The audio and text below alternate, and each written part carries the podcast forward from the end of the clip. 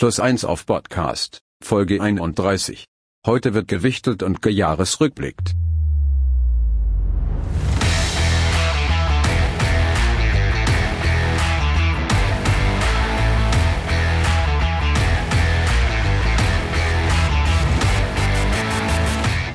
Moin und herzlich willkommen bei Plus 1 auf Podcast, unserem kleinen Rollenspiel-Stammtisch rund um das Thema Horror.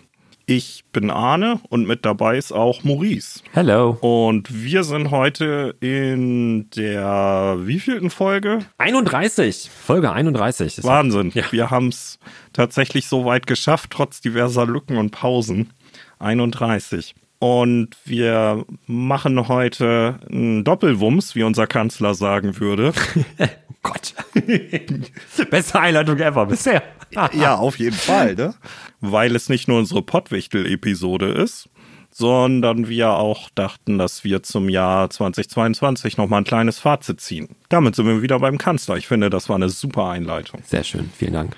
Aber vorher müssen wir vielleicht eben kurz erklären, worum es sich beim Pottwichteln denn handelt, weil vielleicht habt ihr ja unsere alten Folgen und auch die von anderen Podcasts gar nicht gehört und fragt euch jetzt, hä, was hier los? Pottwichteln, das hat der, äh, hat Philipp und äh, Ingo Greifenklaue leider nicht mehr unter uns. Ähm, vor drei Jahren, glaube ich, war das ins Leben gerufen. Auf jeden Fall sind wir jetzt das dritte Mal mit dabei. Und es geht darum, dass ähm, alle teilnehmenden Podcast- und YouTube-Kanäle zwei Themenvorschläge in den Hut werfen und dann wiederum zwei Themenvorschläge von anderen ja zugewichtelt bekommen.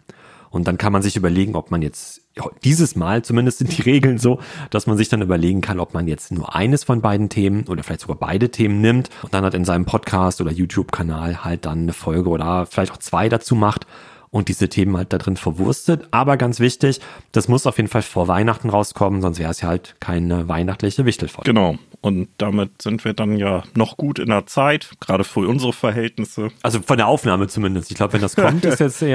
Äh, ja, psch, psch, psch, das müssen Sie, boah, müssen boah, ja gar nicht wissen. genau. Ähm, 18, ich glaube, 18 Podcasts und YouTube-Kanäle sind dieses Mal mit dabei.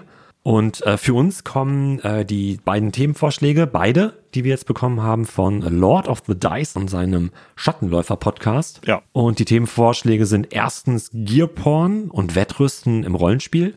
Und zweitens sind Sozialproben zwischen Spielercharakteren schon PvP, also Player versus Player. Weißt du gerade aus dem Kopf, wer unsere Themen gekriegt hat? Ja, wir beschenken Mummies and Magic, Altägypten in der Popkultur, mit dem Themenvorschlag 1, der lautet Geheimnisse am Spieltisch, vom geheimen Zettelchen bis zu Einzelgesprächen mit der Spielleitung auf dem Flur, Stimmungskiller oder Garant für spannende Geschichten, Fragezeichen. Und den zweiten äh, Themenvorschlag, der ist ein bisschen länger, der lautet äh, Setting-Inspiration. Fantasy ist oft ein Zerrbild des, äh, des europäischen Spätmittelalters. Cyberpunk hingegen zitiert die Straßenschluchten aus den USA der 80er. Und jetzt konkrete Frage.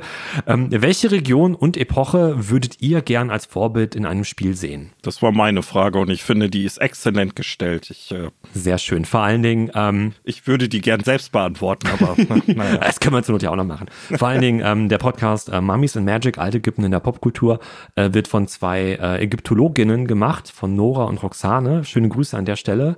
Ähm, sehr schöner Podcast. Und ich glaube, mit dieser Setting-Inspiration, welche Region und Epoche, könnten die höchstwahrscheinlich mit Ägypten relativ einfach beantworten. Aber ich bin gespannt, ob sie es anders tun. Also ich hoffe ja, dass sie jetzt nicht nur Ägypten, ne? Außer sie machen vielleicht Cyberpunk-Ägypten. Dann bin ich ja sofort dabei. Wir werden sehen, äh, ja. beziehungsweise hören. Genau, wir wünschen euch beiden auf jeden Fall viel Spaß mit den Themen und hoffentlich passt das halt irgendwie in euer Spektrum. Und ähm, genau, bin sehr gespannt auf die Folge. Wird bestimmt cool. Und hoffe natürlich, dass wir Lord of the Dice äh, auch äh, die Antworten oder interessante Antworten geben und euch natürlich auch. Bevor wir das tun, müssen wir aber vielleicht einmal ganz kurz was definieren, weil die Frage, äh, Gearporn und Wettrüsten im Rollenspiel Maurice. Was ist denn Gearporn? Ist das jetzt anzüglich? Müssen wir was piepen? So ein bisschen, ne? Das ist erstmal ein Mischwort aus dem englischen Gear im Sinne von Ausrüstung, Equipment und Porn im Sinne von äh, Pornografie, also gemeint dann hier in dem Kontext eher als so ja aufreizendes äh, Darstellen von was auch immer. Gibt es zum Beispiel auch im Essensbereich, da spricht man von Food Porn, hat man vielleicht schon mal was von gehört, also Food, Essen, Porn, halt wieder Pornografie. Wobei es hier auch, glaube ich, als Exzess auch gemeint ist. Ne? Ja, und das begegnet einem halt in irgendwelchen Blogs oder bei Instagram vielleicht, wenn da äh, ja, Gerichte besonders schmackhaft und professionell irgendwie in Szene gesetzt sind. Ja, weil anders als in manchen Fällen ist, geht's dann nicht um Gier, das, äh, wo man sich dann fünf Minuten drüber unterhält, sondern eine halbe Stunde lang. und damit. Naja, mit Gearporn, genau, Gear, Gearporn jetzt in dem Fall würde ich irgendwie auf alles, was rund Equipment äh, geht, ja. halt beziehen. Du kannst jetzt sagen, keine Ahnung, wenn du jetzt Fotos von deinem Technik-Equipment äh, irgendwie machst, äh, rund um deinen Schreibtisch und keine Ahnung, bei Instagram jetzt irgendwie, was weiß ich, Leute machen da irgendwie so ein zweistündiges Video äh, bei YouTube, wie sie halt ihren höhenverstellbaren Schreibtisch und ihre beleuchtete Gaming-Tastatur äh, präsentieren und das ist für manche anderen ja auch schon Gearporn. Oder was weiß ich, ich habe meinen Kamerakrams, habe ich jetzt hier im Schrank liegen, aber wenn ich den jetzt hier total schön drapiert in mein Regal stellen würde und völlig übertrieben aufwendig jetzt irgendwie Foto-Video davon mache und das bei YouTube hochlade, dann kannst du auch sagen, oh, Gearporn, guck mal hier, geile Kamera, bla bla. Ja, klar, auf jeden Fall. Im Vorgespräch äh, zu dieser Episode ist uns beiden auch das gleiche System eingefallen äh, als exemplarisches Beispiel für Gearporn Shadowrun? Ich würde sagen, hat im Rollenspiel ist Gearporn halt irgendwie, finde ich, also irgendwo eine Person vor allen Dingen auch wichtig jetzt in dem Kontext. Dann. Man braucht eine Person, die halt ein besonderes Interesse so an exklusiver, besonders toller Ausrüstung hat und eine große, ja klar, große eine Faszination halt für so exotische Waffen, besondere Technik und was weiß ich. Es spricht und, auch einen, einen, bestimmten Spielertyp. Genau. An, und dann ne? entsprechend halt dann natürlich das Rollenspielsystem, das genau dafür lange, lange Ausrüstungslisten und etliche Quellbücher an Equipment bereithält. Und da ist definitiv Shadowrun eines der besten, wenn nicht sogar das beste Beispiel für, glaube ich. Ja, zumindest so von den sehr bekannten. Es gibt ja auch andere Rollenspiele, gerade auch vielleicht ältere Titel, die wirklich sehr, sehr viele Erweiterungsbände ähm, oder kladdenweise auch vielleicht Fanworks mit ähm, detaillierter Ausrüstung haben. Aber ich denke auch Shadowrun ist ein sehr griffiges Beispiel, ähm, das äh, kann jeder irgendwie nachvollziehen. Ist aber auch natürlich so ein bisschen Geschmacksfrage, ne? Weil für den einen oder die andere sind äh, dann irgendwie äh, sechs Seiten Equipment irgendwie völlig okay und äh, jemand anderes findet das schon hardcore übertrieben und hätte am liebsten nur ganz kurze abstrakte Beispiele und möchte das ansonsten immer komplett selbst sich ausdenken und nicht irgendwie nachblättern müssen. Ja, und dann hast du garantiert auch andere, die halt dann sagen, wie, es gibt nur drei verschiedene Handfeuerwaffen. Was ist das denn? Da hat meine ja. Oma mehr in der Schublade. Achso, ne? So. Was wäre denn so, wenn ich dich jetzt äh, verhaften würde und sage, äh, sagen Sie mir den größten Nachteil, den Sie bei Gearporn-Rollenspielen empfinden? Sofort, jetzt. Wie lautet er? Zeit. Zeit, der, der zeitliche Aufwand, das Diskussionspotenzial, was das Ganze bietet.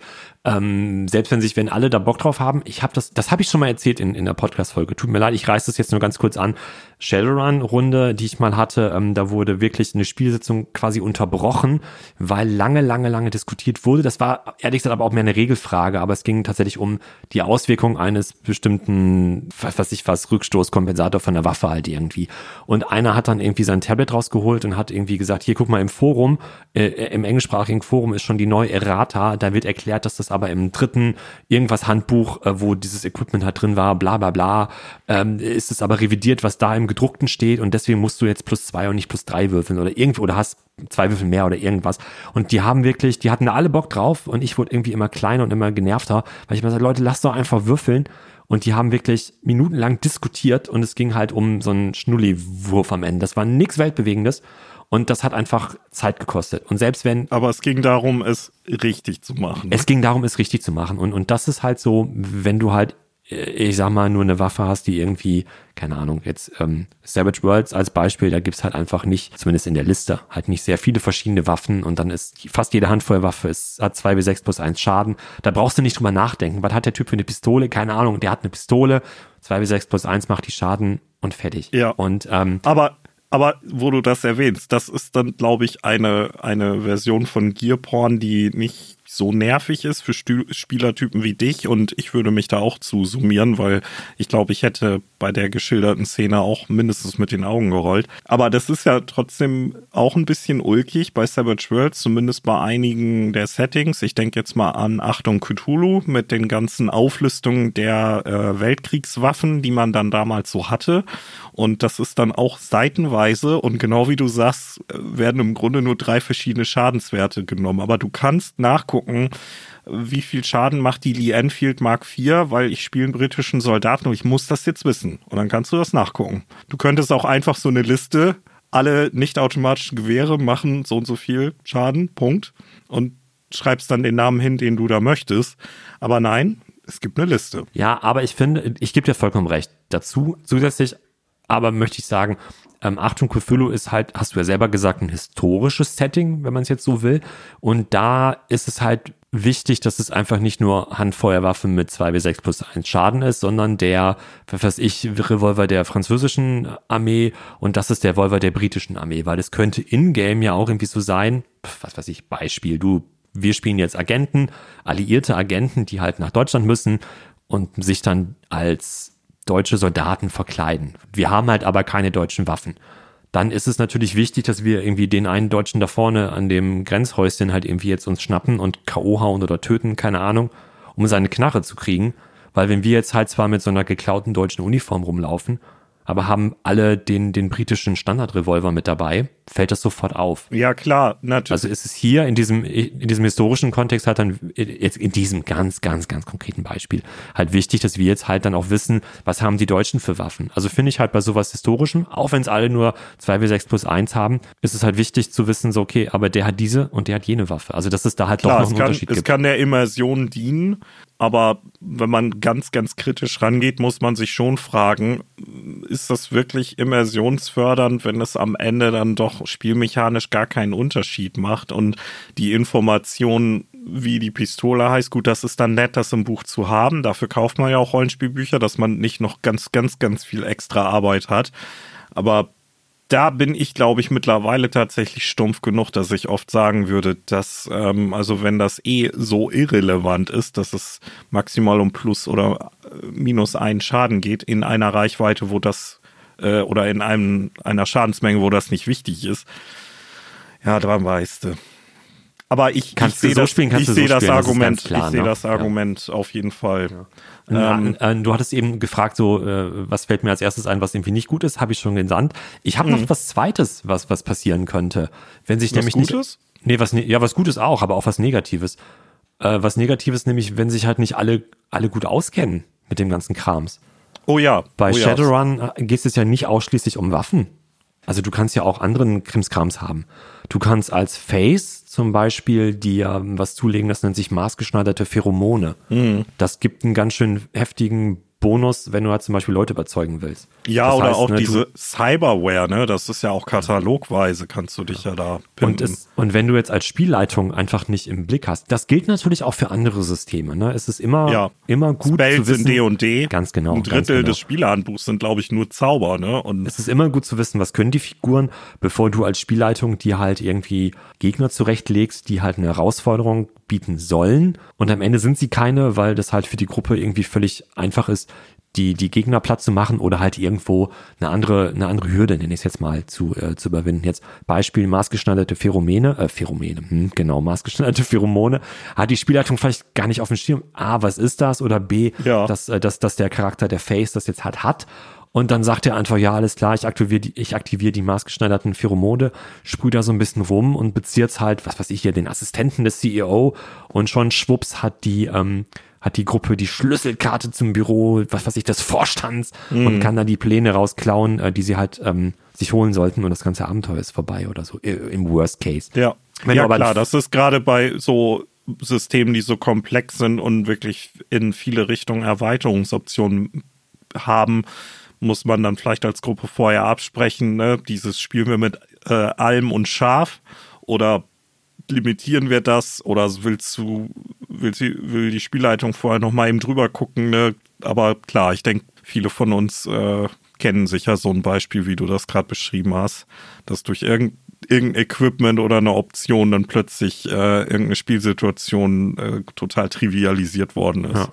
Wenn du jetzt aber einen Vorteil darin sehen willst, dann vielleicht den, dass die Spielrunde, die da halt Bock drauf hat, und die ganzen Ausrüstungslisten bis ins kleinste Detail studiert hat, dass die sich aber auch viel mehr mit diesen Listen, mit den Regeln und mit der Spielwelt auch auseinandersetzt. Ja. Und das ist am Ende auch nicht verkehrt, ne? Das, da würde ich, äh, das würde ich unterschreiben, weil ich muss da auch bei der Frage ein bisschen an meine Pathfinder-Zeiten denken. Ich habe ja viele Jahre Pathfinder 1 intensiv geleitet und hin und wieder auch gespielt und ich habe das System ja geatmet und gelebt und ähm, mondäne Ausrüstung, so wie Laternen und Seile und äh, Taschenmesser, die spielen da ja nicht so eine Rolle, aber magische Ausrüstung und Zaubertränke und Schriftrollen eigentlich umso mehr. Und da ähm, war das immer cool, wenn man vielleicht nicht auf Level 1 ein Spiel begonnen hat, sondern auf Level 5 und es mhm. dann hieß, ihr könnt euch Charaktere bauen und ihr habt alle so und so viel 1000 Gold und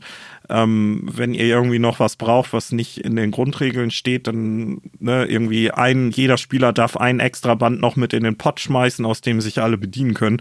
Ja, das war natürlich ein Fest, ne? Dann konntest du ganz genau den eigenen Charakter bauen, den du wolltest und die Schwächen mit Equipment ausgleichen oder sogar noch verstärken und das, das macht auch Spaß. Und genau wie du sagst, man taucht dann so richtig ein, ne? Aber man muss halt Bock darauf haben. Ja, und im Idealfall alle, ne? Bevor es halt mhm. am Ende irgendwie darauf hinausläuft, dass da irgendwie vier oder fünf Leute am Tisch sitzen und zwei oder drei haben halt Bock, da stundenlang sich da die, die, die, die Listen um die Ohren zu hauen und da Zeit ja, aber ich meine, Zeit können sie darauf verwenden, wenn sie nicht am Platz sind.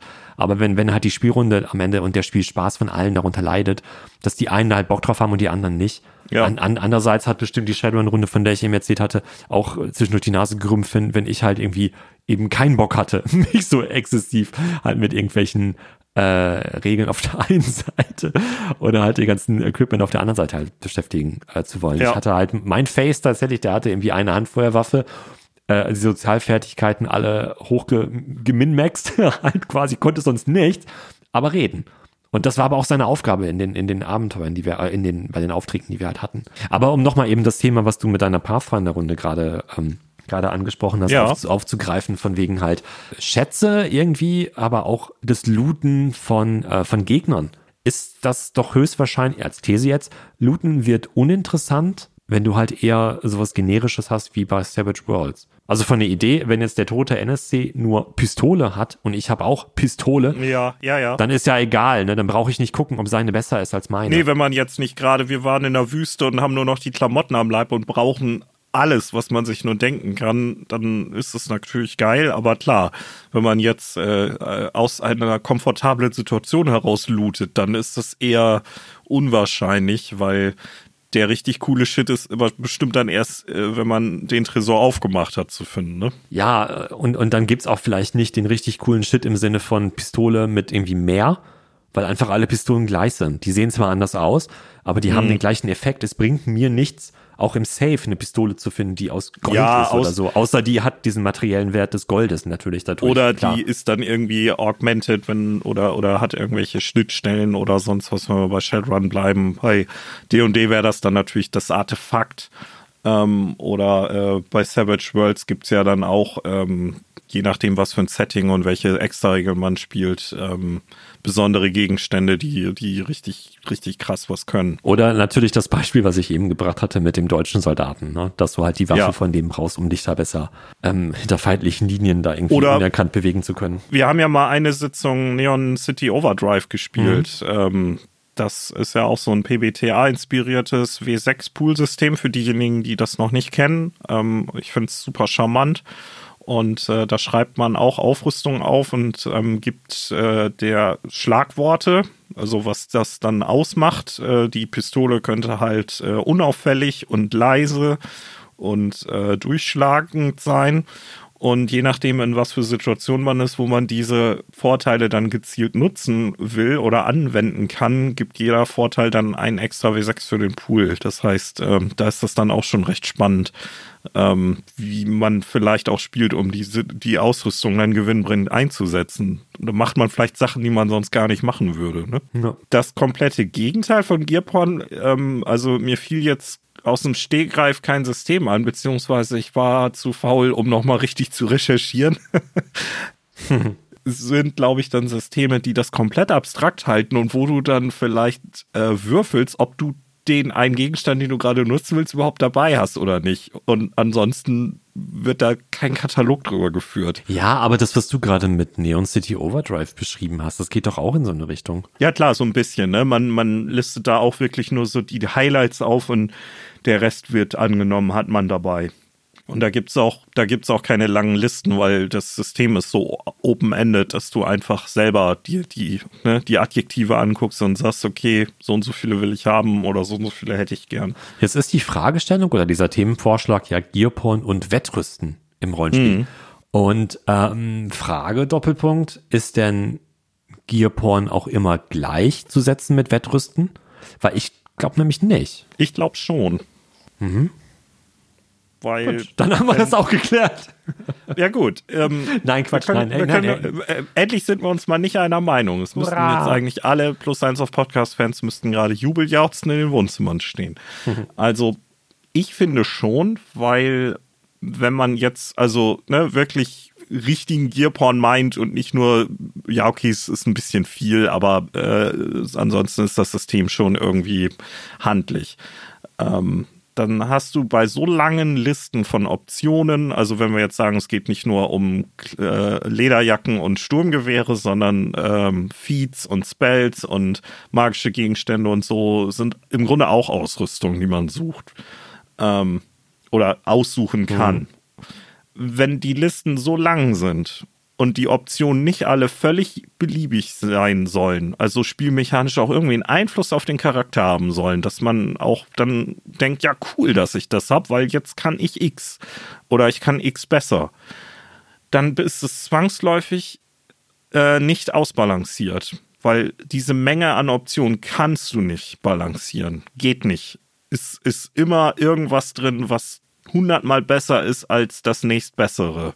Weswegen jeder dann dazu greift. Ne? Äh, bei DSA war es zumindest früher dann so der Hartholzharnisch und bei D&D ist es das Mithril-Kettenhemd, äh, was einfach völlig alternativlos ist für jemanden, der so optimiert spielt. Und ähm, deswegen glaube ich, dass das zwangsläufig dann, ja, nicht ausbalanciert ist und ähm, damit, damit kann man umgehen, aber ich finde, man muss sich dessen bewusst sein. Ich finde, das steht und fällt halt mit den Leuten, die es spielen. Weil wenn du jetzt halt mit Leuten am Tisch sitzt, die zwar Lust haben, sich durch diese langen Listen halt durchzublättern, aber ähm, es, ich finde, es muss ja nicht immer gleich darauf hinauslaufen, dass du auch immer das Beste dann haben willst. Vielleicht ist die, die Auswahl schön, aber vielleicht geht es jetzt dir bei deinem Charakter, bei deiner Spielfigur gar nicht darum, dass du jetzt unbedingt das Methylkettenhemd haben musst. Jetzt nee, natürlich. Also natürlich, so, so meine ich das ja, halt. Also ich finde, ich finde, es ja. kommt halt immer auf die, auf die Personen an, die das halt spielen. Ich gebe dir recht mit dem, mit dem, mit dem, mit der Unausgewogenheit oder dem Problem des, des Balance, Balancing dann halt. Ähm, aber jetzt Beispiel Shadowrun halt wieder, ne? Selbst wenn du Bock hast, halt Liste um Liste durchzugehen, nicht nur was Waffen, sondern was halt jegliches, jegliches Cyber und Bioware und so weiter. Und jetzt, was ich eben sagte, hier mit den ja. maßgeschneiderten Pheromonen. Weil mein Beispiel wäre jetzt der Face mal wieder ähm, bei, bei, ähm, bei Shadowrun. Ähm, wenn du Bock hast, dir die ganzen Waffenlisten durchzugucken, aber am Ende dich dann doch nur halt, weil es für deinen Charakter alles andere irgendwie keinen Sinn machen würde, jetzt ähm, doch nur für die eine Handfeuerwaffe hier, für die was weiß ich, die aktuellste Version der, der Ares Predator halt entscheidest und deine Figur diese Handfeuerwaffe und vielleicht noch ein kleines Maschinengewehr oder so, diese zwei Waffen halt die gesamte Abenteuerlaufbahn halt besitzt. Ja. Und es ihr gar nicht darum geht, halt die nächste Waffe und die nächste Waffe und so. Gut, jetzt bin ich gedanklich wieder nur bei Waffen, ne? Merke ich auch gerade. Ähm, aber ich glaube, es kommt da immer so drauf an, wie du, wie du selber halt spielst und wie deine Runde halt spielt. Aber ich glaube schon, dass solche, solche Systeme wie Shadowrun halt eher dazu verleiten, sich viel und ausgiebig damit zu beschäftigen und dann vielleicht auch diesen, diesen Hang zum Wettrüsten, wenn wir es so nennen wollen, zu entwickeln. Aber ich glaube trotzdem, er steht und fällt immer halt noch mit den Leuten, die da halt sitzen. Äh, klar, das tut es am Ende dann immer.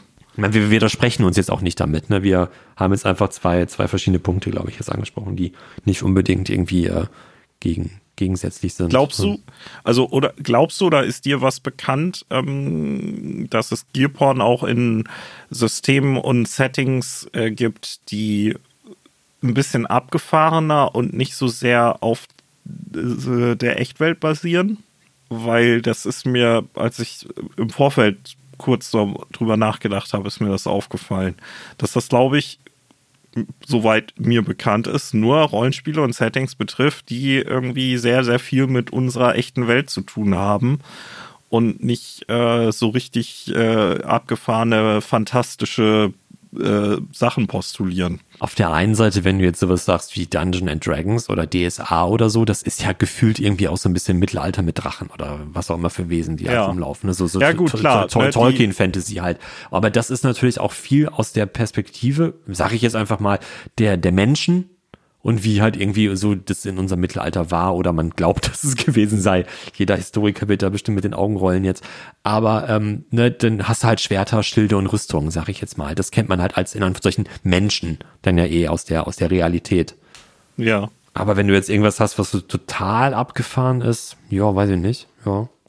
Also klar, ne, ich sagte selbst gerade die Anzahl der Zauber und die würde ich schon als Ausrüstung sehen. Mhm. Ähm, die ist erklecklich damit widerspreche ich mir im Grunde dann vielleicht doch schon selbst.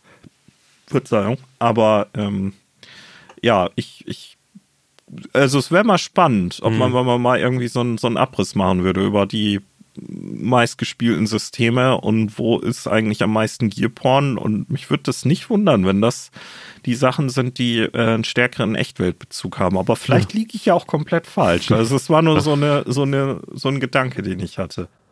Und noch was, ähm, Gearporn-Systeme spielen sicherlich ja auch gutes Geld in die Kassen der Verlage.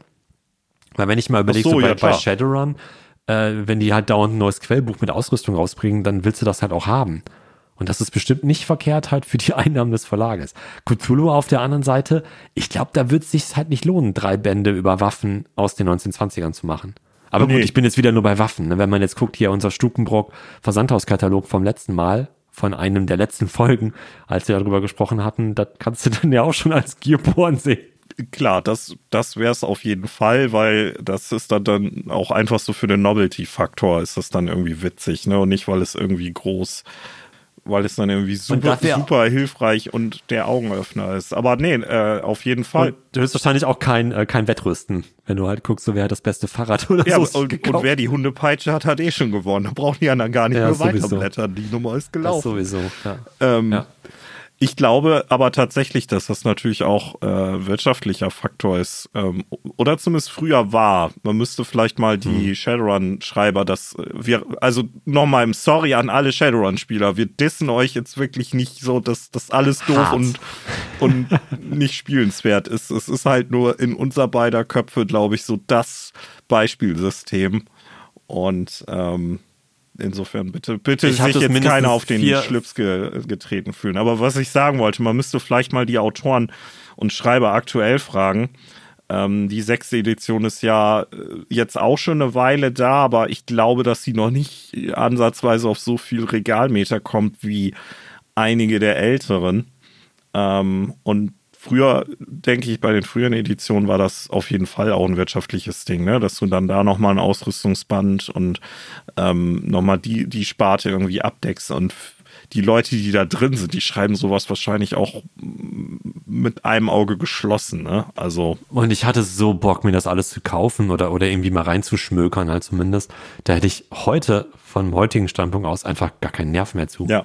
Aber das war auch eine andere Zeit. Ich habe ja echt über Ewigkeiten, gefühlt Ewigkeiten Shadowrun gespielt. Um nochmal ein D&D und Pathfinder Beispiel zu bringen, fällt mir mhm. jetzt gerade ein, ähm, Shadowrun ist vielleicht auch einfach so ein dankbares Opfer, weil es eben diese Extrabände nur mit speziellem Equipment oder Equipment-Optionen gab.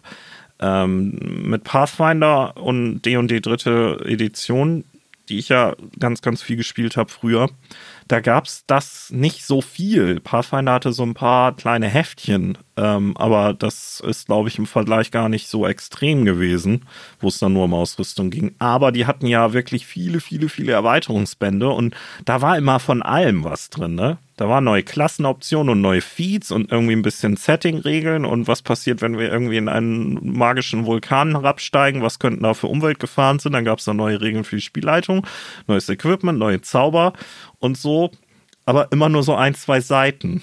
Aber wenn du dann 40 solcher Bänder hast, ja, dann hast du im Ende, am Ende halt auch sehr viel. Und die Leute, die dann da so richtig im System waren, ne, die wussten dann, ja, ich brauche aus dem Band das und aus dem Band das und aus dem Band das. Und das war dann schon ziemlich, ziemlich, im wahrsten Sinne des Wortes, ziemlich arkane Wissenschaft, äh, da so optimierte Charaktere zu bauen. Das ist dann natürlich vielleicht so ein bisschen die Schattenseite. Pass auf, beste Überleitung. Das ist so der Horror an der ganzen Sache. Oh, ja, sehr schön. Düdüdüm. Ähm, genau, vielleicht so zum Abschluss. Genau. Oder hast du, hast nee, du noch nee, was? ich, wollte dich jetzt ich hätte sonst sorry. gleich auch eine ähnliche Richtung eingeschlagen. Insofern folge ich dir freiwillig auf den dunklen Faden, die du hier einschlägst. Genau, jetzt noch ganz kurz. Wir wollen ja eigentlich immer so über Horrorthemen sprechen. Und das ist ja im Grunde jetzt nicht so, haben wir, ne? ähm, wie machen wir denn jetzt Gearporn zu Horror? Ich glaub, Mal für ein Abenteuer. weiß nicht, ich glaube schwierig bis nicht. Weil wenn die Liste wirklich lang ist und vielfältig sein soll und nicht nur so tut, als wenn sie lang und vielfältig ist, indem man ähm, 17 verschiedene Wörter für Spaten sich ausdenkt und da reinschreibt, dann ähm, gibst du den Spielern, also wenn das in irgendeiner Form zum Einsatz kommt, dann gibst du denen halt so viele Tools und Möglichkeiten, dass sie ähm, entweder dann diese, ähm, auf Englisch ist das dann Option Paralysis, also dass die dann überfordert sind, was sollen wir denn jetzt nehmen? Weil es für alles dann Pro- und Kontra-Argumente gibt und wenn du dann so einen Katalog mit 700 Sachen hast, ja, dann ist guter Rat teuer, außer eine Person am Tisch sagt so, wir nehmen jetzt das und, und zwar aus dem Grund und das ist keine Widerrede jetzt und alle sagen, okay, ähm, Ich hätte, hm, verstehe ich. Ja. Entschuldigung. Maurice stirbt gerade einfach, das, ähm, das gehört so zum Programm. Ja, ja, wir wollten ja eigentlich eh heute so ein bisschen weihnachtlicher sein, ne? Hast du eigentlich irgendwelche weihnachtlichen Sachen Äh, ja, ich habe Ich hab, also ich habe hier einen Tee am Start. Neben mir liegt ein Stuten, der ist aber noch nicht aufgemacht, weil irgendwie habe ich keinen Hunger gerade. Ich habe hier Knister, Knister, irgendwas vom, äh, vom Naschteller. Ach so, warte, das äh, hab noch ich- was. Das knistert, Das habe ich nicht auch noch. Und das mache ich jetzt nämlich auf. Ich habe ein, äh, ein Glühwein, kalt aus Wasser, mit äh, Gerstenmalz und Hopfen drin. Ja, Und, okay. äh, um den Frosch im Hals wegzukriegen. Ich glaube, dass da mal das, ähm. Gut. Ich habe, ich habe echten Weihnachtstee hier am Start mit Zimt und Apfel. Ich habe durch mein Räuspern und Biertrinken das Thema, die Fragestellung vergessen. Ach so, Horror, ne? Genau.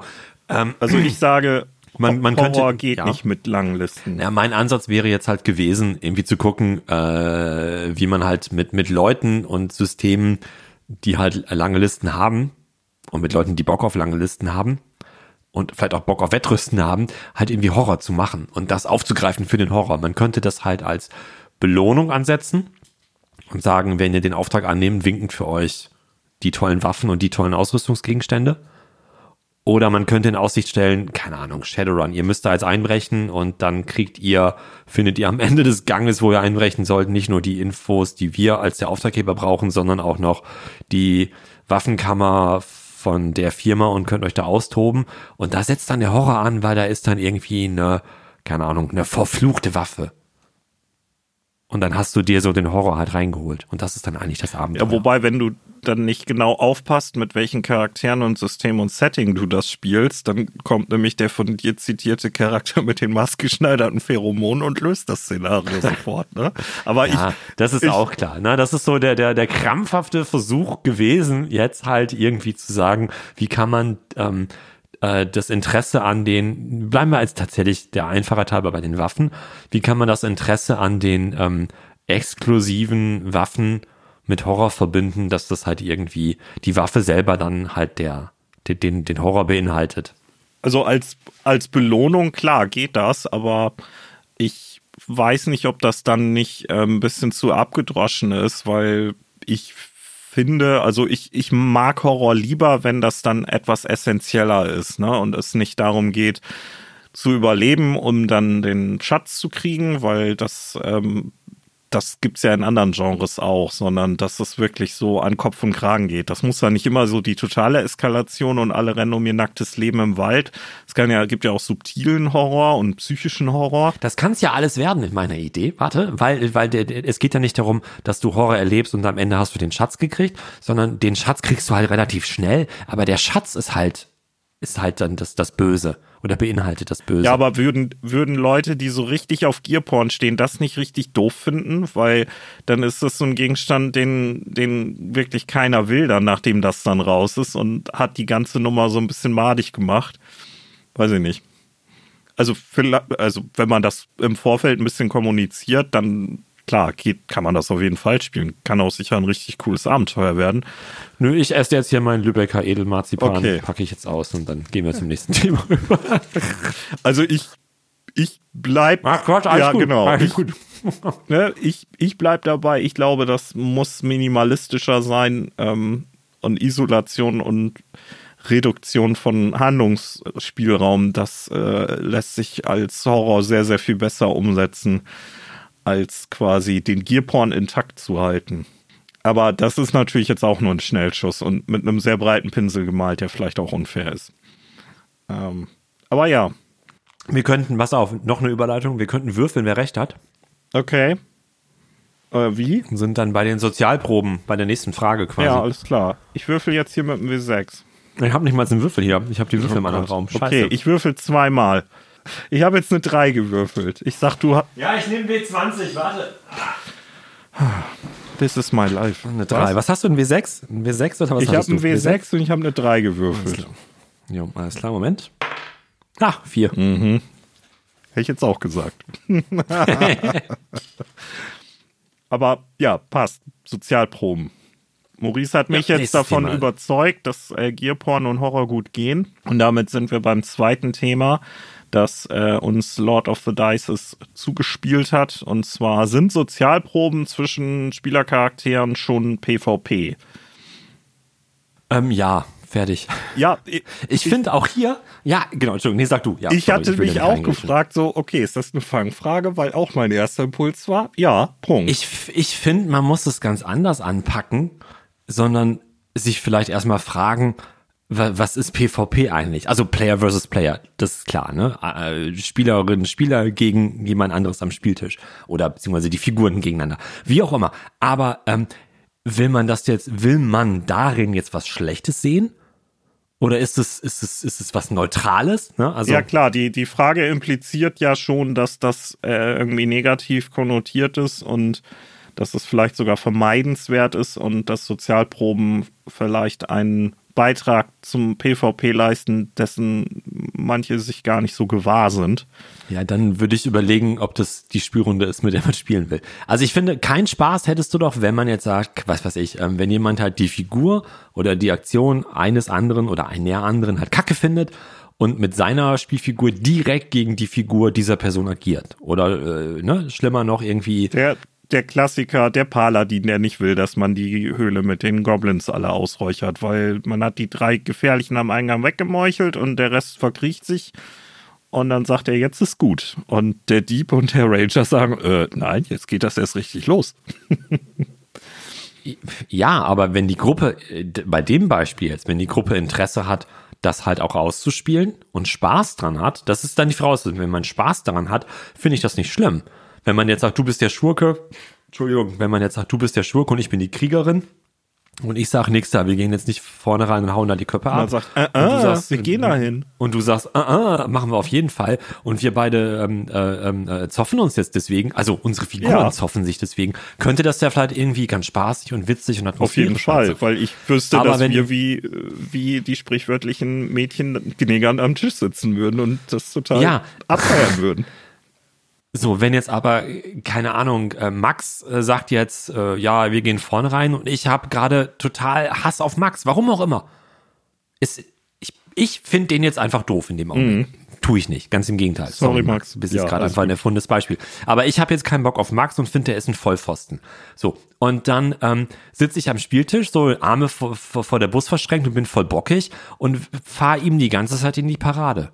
Also meine Figur fährt der Figur von Max in die Parade. Und das Wenn das jetzt nur, das- das- nur mit dem Ausspielen dann verbunden wäre, dann ist es auf jeden Fall ein Gruppenproblem, wo die Spielleitung auch ein, eingreifen sollte.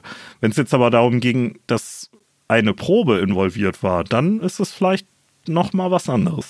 Das, darauf will ich halt hinaus. Wenn man jetzt einerseits sagt, dass das bringt halt, das ist was Destruktives innerhalb der Gruppe, Player versus Player, wenn jetzt meine Figur dauernd irgendwie die Figur von Max irgendwie sich der in den Weg stellt und deren Aktion versucht negativ zu beeinflussen, dann ist das bescheuert. Dann macht das Ja. auch keinen Spaß.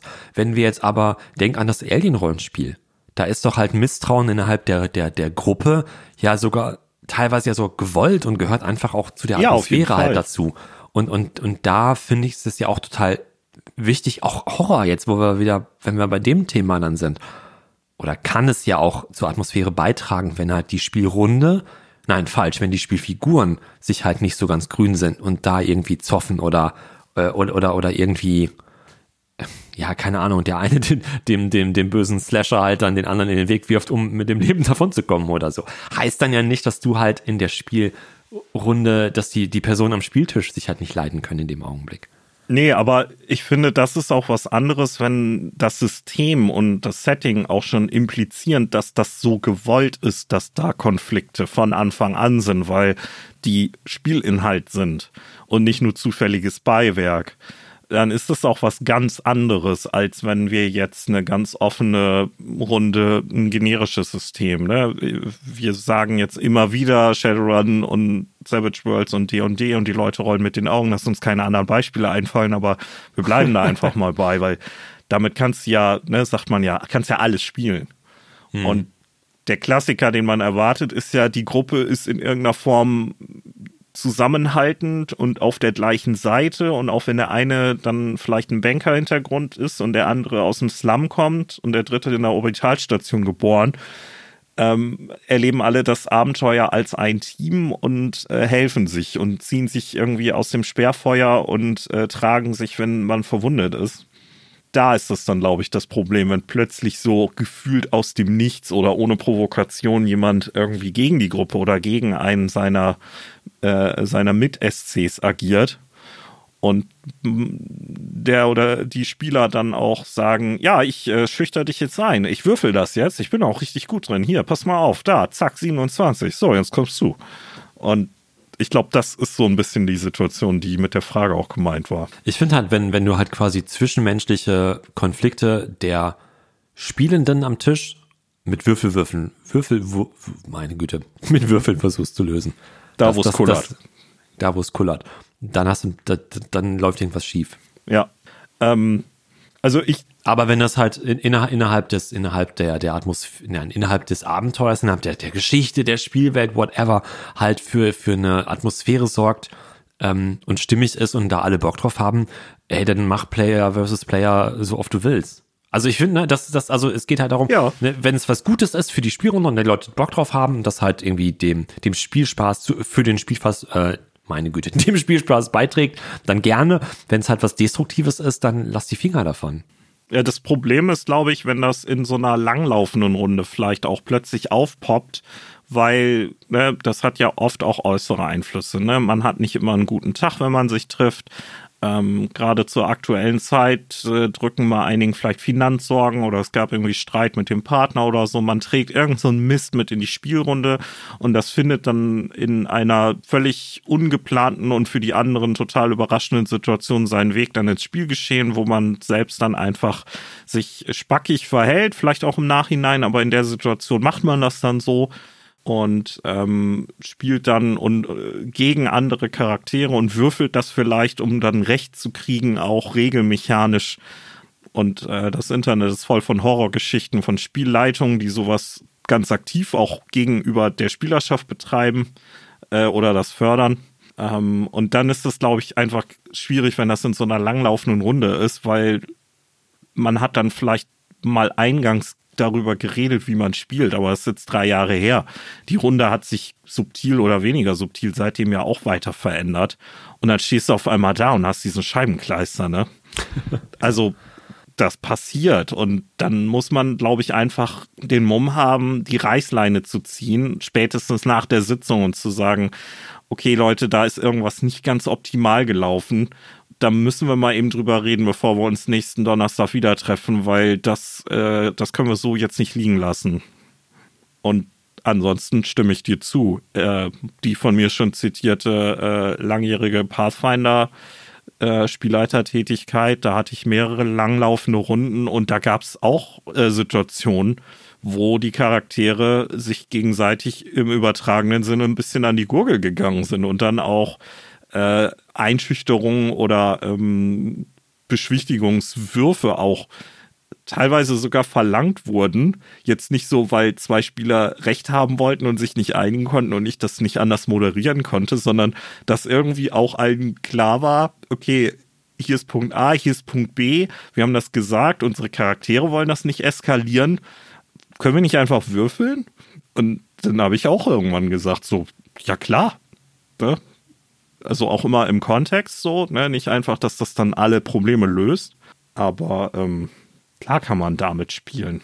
Und ich finde das auch überhaupt nicht schlimm, im Gegenteil. Gerade wenn man jetzt vielleicht schon mal ein bisschen was erlebt hat, auch als Rollenspieler, dann finde ich PvP auch reizvoll, weil da dringe ich ja noch mal in ein Level des Rollenspiel-Hobbys rein, was man sonst gar nicht so oft spielt, ne? Außer man greift zu einem System, was das explizit fokussiert.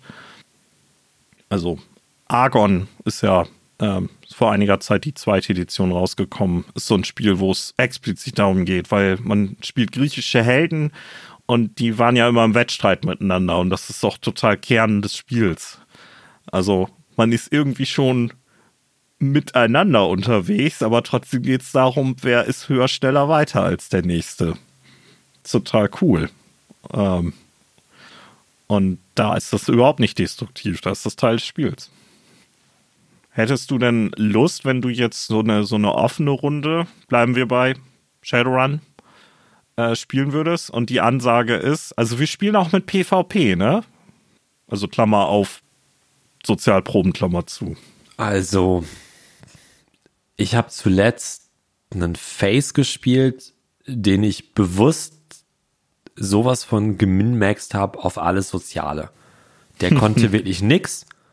Der war ein dünnes Hemd. Wenn den einer schief angeguckt hat, ist der umgefallen und hatte Knochen gebrochen. Aber wenn der den Mund aufgemacht hat, dann gab es Probleme für alle anderen. Und wenn du dann einen Würfelpool hast von hier bis Bottrop und ähm, dann hast du einen, der halt äh, so der, der, der, der ähm, vollgecyberte Straßensamurai ist, der dicke Arme und die dicken Waffen hat, aber halt irgendwie in, diesen, in den sozialen Fertigkeiten halt ähm, irgendwie kaum, kaum Punkte hat. Und dann hast du halt so ein, so ein völlig über, der, mein Face war völlig übertrieben, ne? Total. Gebe ich zu, ne? Auf jeden Fall. Aber darum geht's jetzt nicht. Ähm, aber du hast jetzt so einen Charakter wie diesen Face und dann wird man am Spieltisch immer nur sagen, naja, ich bin jetzt Maurice, ich habe hier diesen Face äh, und wenn ich jetzt nicht jetzt nur Einzel würfeln würde, dann mache ich euch ähm, sozial quasi alle fertig und wir spielen nur so, wie ich spielen will, weil wenn eure Charaktere sagen, nee, ich will nicht, dann macht mein Face mal den Mund auf und dann lasst mal hier eine Probe würfeln und dann einfach auf, dann, dann ist die Statistik auf meiner Seite, weil ich mehr Würfel habe und was weiß ich was, dann gewinne ich immer in Anführungszeichen und dann spielen wir halt genauso, wie ich will, weil mein Face euch einfach in Grund und Boden redet. Hm. Das wäre doch kacke, oder? Was ja, wäre das klar. denn für eine Spielrunde? Aber ähm, jetzt nicht exakt in dem Kontext, den du genannt hast, grundsätzlich. Ähm, muss man aber auch sagen, kann das von Vorteil sein, wenn man sagt, okay, wir akzeptieren das, dass Charaktere manchmal einfach nicht auf einem Level sind oder man das auch vielleicht gerade nicht ausspielen will. Ne? Nicht jeder ist verbal einfach so pfiffig drauf, dass er das immer so gesagt kriegt, wie er das gerne möchte oder hatte halt gerade mal einen schlechten Abend. Und dann sagt man, du lass uns das mal auswürfeln. Ja, okay. Das ist ja ähm, definitiv der Vorteil davon, dass man halt Sozialproben auch einfach wirklich als Proben würfeln kann. Du hast vollkommen recht, nicht jeder ist irgendwie halt der große Schauspieler oder, ah, du musst ja nicht mal Schauspieler sein, sorry. Ähm, nicht, nicht, nicht, ich habe Shadowrun angefangen zu spielen, da haben wir damals in der dritten Person gesprochen. Mein Charakter macht dieses, mein Charakter macht jenes. Ich sage dem bla bla bla. Und wenn du halt so spielen willst, ist ja auch nicht schlecht. So, dann spielst du halt so. Und wenn du dann aber jetzt jemanden hast, der ähm, mega gut seine Charaktere halt darstellen kann und total wortgewandt dann halt seine Spielfigur ausspielt. Und du hast dann jemanden am Tisch sitzen, der das halt einfach nicht so gut kann. Ja. Dann ist der dem ja grundsätzlich oder höchstwahrscheinlich grundsätzlich unterlegen. Und das wäre doch auch doof. So ja, es wäre doof, weil wenn es darum geht, wer kann schnell die Mauer hochklettern, da wird ja auch nicht geguckt, wer das wirklich gut kann und wer nicht. Ja, ne? Richtig, das ist genau. halt so ein und, und, und in dem Augenblick profitiert die Spielrunde ja davon, dass man sagen kann, okay, alles klar, ich habe jetzt hier einen Charakter, der Ey, mein Gott, Sprachen, ne? Mein Charakter kann jetzt irgendwie Spanisch. Ich kann kein Wort Spanisch, ne? Ich muss doch jetzt nicht Spanisch reden, oder, ne? Oder ich muss doch jetzt hier nicht Ahnung von Hacking haben oder irgendwas. Darum geht's im Rollenspiel ja gar nicht. Si, also, Senor. Ja, denada. nee, äh, absolut. Sehe ich, sehe ich auch so. Und also ich finde es schön, wenn die Runde halt auch solche sozialen Proben theoretisch halt irgendwie Aber was heißt theoretisch? Wenn, wenn du das halt irgendwie ausspielen kannst und halt eben nicht würfeln musst, sowas mag ich sehr. Und man kann ja auch spielen, dass man unterlegen ist. Und man kann spielen, dass auch wenn man irgendwie Quatsch redet, halt dann sich einfach so gibt, als wäre man überlegen. Und dann kann man die Situation einfach halt so, wenn man denn will, auch irgendwie so, so, so, so ausspielen als, als gesamte Gruppe halt dann. Aber es wäre Ja. halt schade, wenn du halt dann sagst, hey, guck mal, ich bin jetzt voll wortgewandt und ich rede und rede und rede und die andere Person sagt, ja, okay, ja, ich jetzt irgendwie nicht, ja, okay, ja, na gut, du hast ja recht. Ja, also ich denke auch, es bleibt bei dem, äh, sind Sozialproben zwischen SCs schon PvP? Ja. Klammer Genau. auf. Aber müssen damit nicht zwingend ein Problem sein. Klammer zu. Ich glaube, wir haben die Frage relativ schnell eigentlich geklärt gehabt. Ja, wir sind ja für unsere kurz gefasste, knappe Ausführungsart bekannt. Aber ich denke auch, den zweiten Drops, den haben wir jetzt gelutscht. Und, Sehr gut. ähm, ich habe auch schon drei Süßigkeiten gegessen. Ich habe nichts mehr hier auf dem Tisch liegen. Ich, ich würde ja gern, ich habe hier auch, aber der Auflauf, der hat mich echt geplättet. Ich, Wenn ich jetzt Aber bei uns an Essen Grün- denke, auch Schokolade geht ja sonst immer, dann denke ich, äh, nee, nee. Bei uns gab es gestern Grünkohl bei den Schwiegereltern und wir hatten noch Reste davon mitgenommen. Haben wir eben noch gegessen. Und ganz ehrlich, so, wenn du mich jetzt fragst, ob ich Hunger habe, nö. Aber passt noch Schokolade rein? Na klar. Schokolade geht immer. Das ist ja auch der ideale Zustand. Genau. Insofern, ähm, ja, bleibt es beim Tee bei mir. Gut. Aber wir ähm, gehen ja, nee, anders. Ich wollte, ich wollte ja eine fancy Überleitung machen. Irgendwas mit Tee. Irgendwas, ach so, kalter Kaffee. Nee, weiß ich nicht. Keine Ahnung. Sag du mir jetzt mal was. Nee, würfel mal auf äh, gute Überleitung.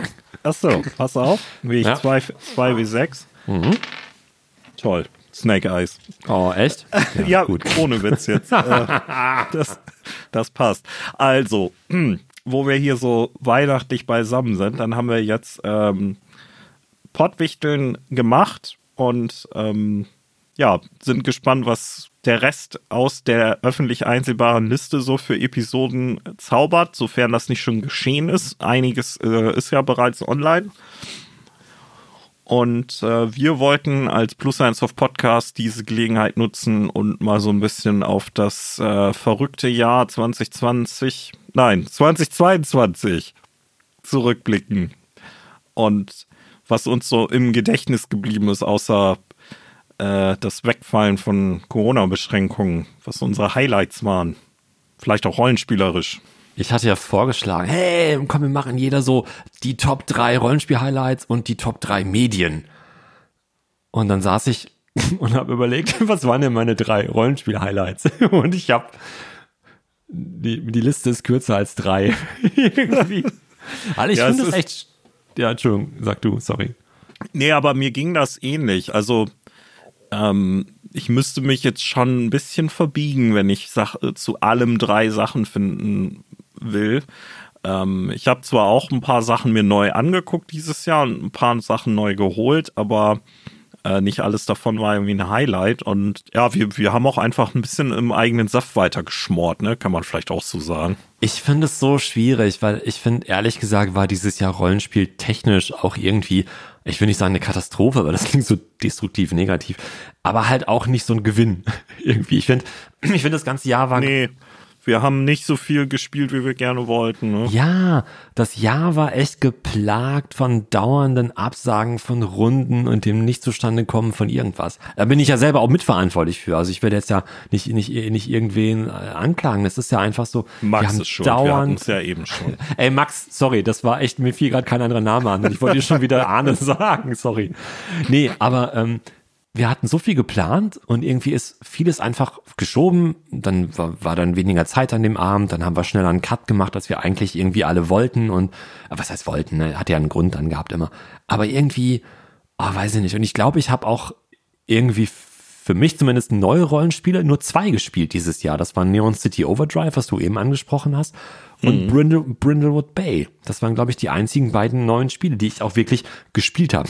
Gelesen habe ich jetzt hier, was weiß ich, Be Like a Crow halt noch. Das fand ich auch grundsätzlich charmant. Aber das ist jetzt nicht so das Rollenspiel-Highlight des Jahres gewesen. Und Brindlewood Bay und Neon City Overdrive irgendwie auch nicht. Hat mich jetzt beides auch nicht so vom Hocker gehauen. Fand ich beides gut würde ich auch beides weiterspielen, aber würde ich jetzt nicht jemanden, der mich fragt, und was war dein Rollenspiel-Highlight, würde ich ja nicht sofort sagen, ah, Brindlewood Bay, bestes Game ever, spiel das und nichts anderes, yeah, yeah, yeah. Nee, mhm. nee klar, also so eine super enthusiastische Empfehlung, dass ich irgendwie jetzt meine, meine Top 5 Rollenspiele aller Zeiten revidieren muss, weil da dieses Jahr ein neuer Kandidat nachgerutscht ist. Habe ich auch nicht. Habe ich auch, auch nicht. nicht. Aber dann, leider, ja. Dann lass uns doch vielleicht tatsächlich mal direkt einsteigen, weil ich habe Rindlewood Bay bei mir auch auf der Liste. Und ähm, ja, ich habe es ja nicht auf der Liste, ich habe es nur erwähnt jetzt. Ähm, ja, also Liste, ne, was ich mir hier so hingeschmiert habe, weil ich habe, du hast ja davon erzählt und mich auch ähm, sehr interessiert damit, muss ich sagen. Und ich habe es jetzt äh, am letzten Wochenende zum ersten Mal gespielt und bin ziemlich hin und weg. Es hat mir sehr, sehr gut gefallen. Auch weil ich dank dir schon ziemlich vorgebrieft war, was einen da so erwartet und wie das funktioniert. Und das hat einfach super geflutscht. Und ich finde das per se einfach so faszinierend, weil das eins von diesen Spielen ist, wo äh, eben ganz explizit nicht eine objektive Wahrheit da ist, die es zu ergründen gilt, mit den ganzen Fallstricken, die damit manchmal verbunden sind, sondern ähm, dass man die Wahrheit auch selbst erschafft, indem man gewisse Sachen postuliert und das dann mit einem Würfelwurf hoffentlich dann auch äh, fixiert. Und dann ist das äh, auch so gewesen im Nachgang.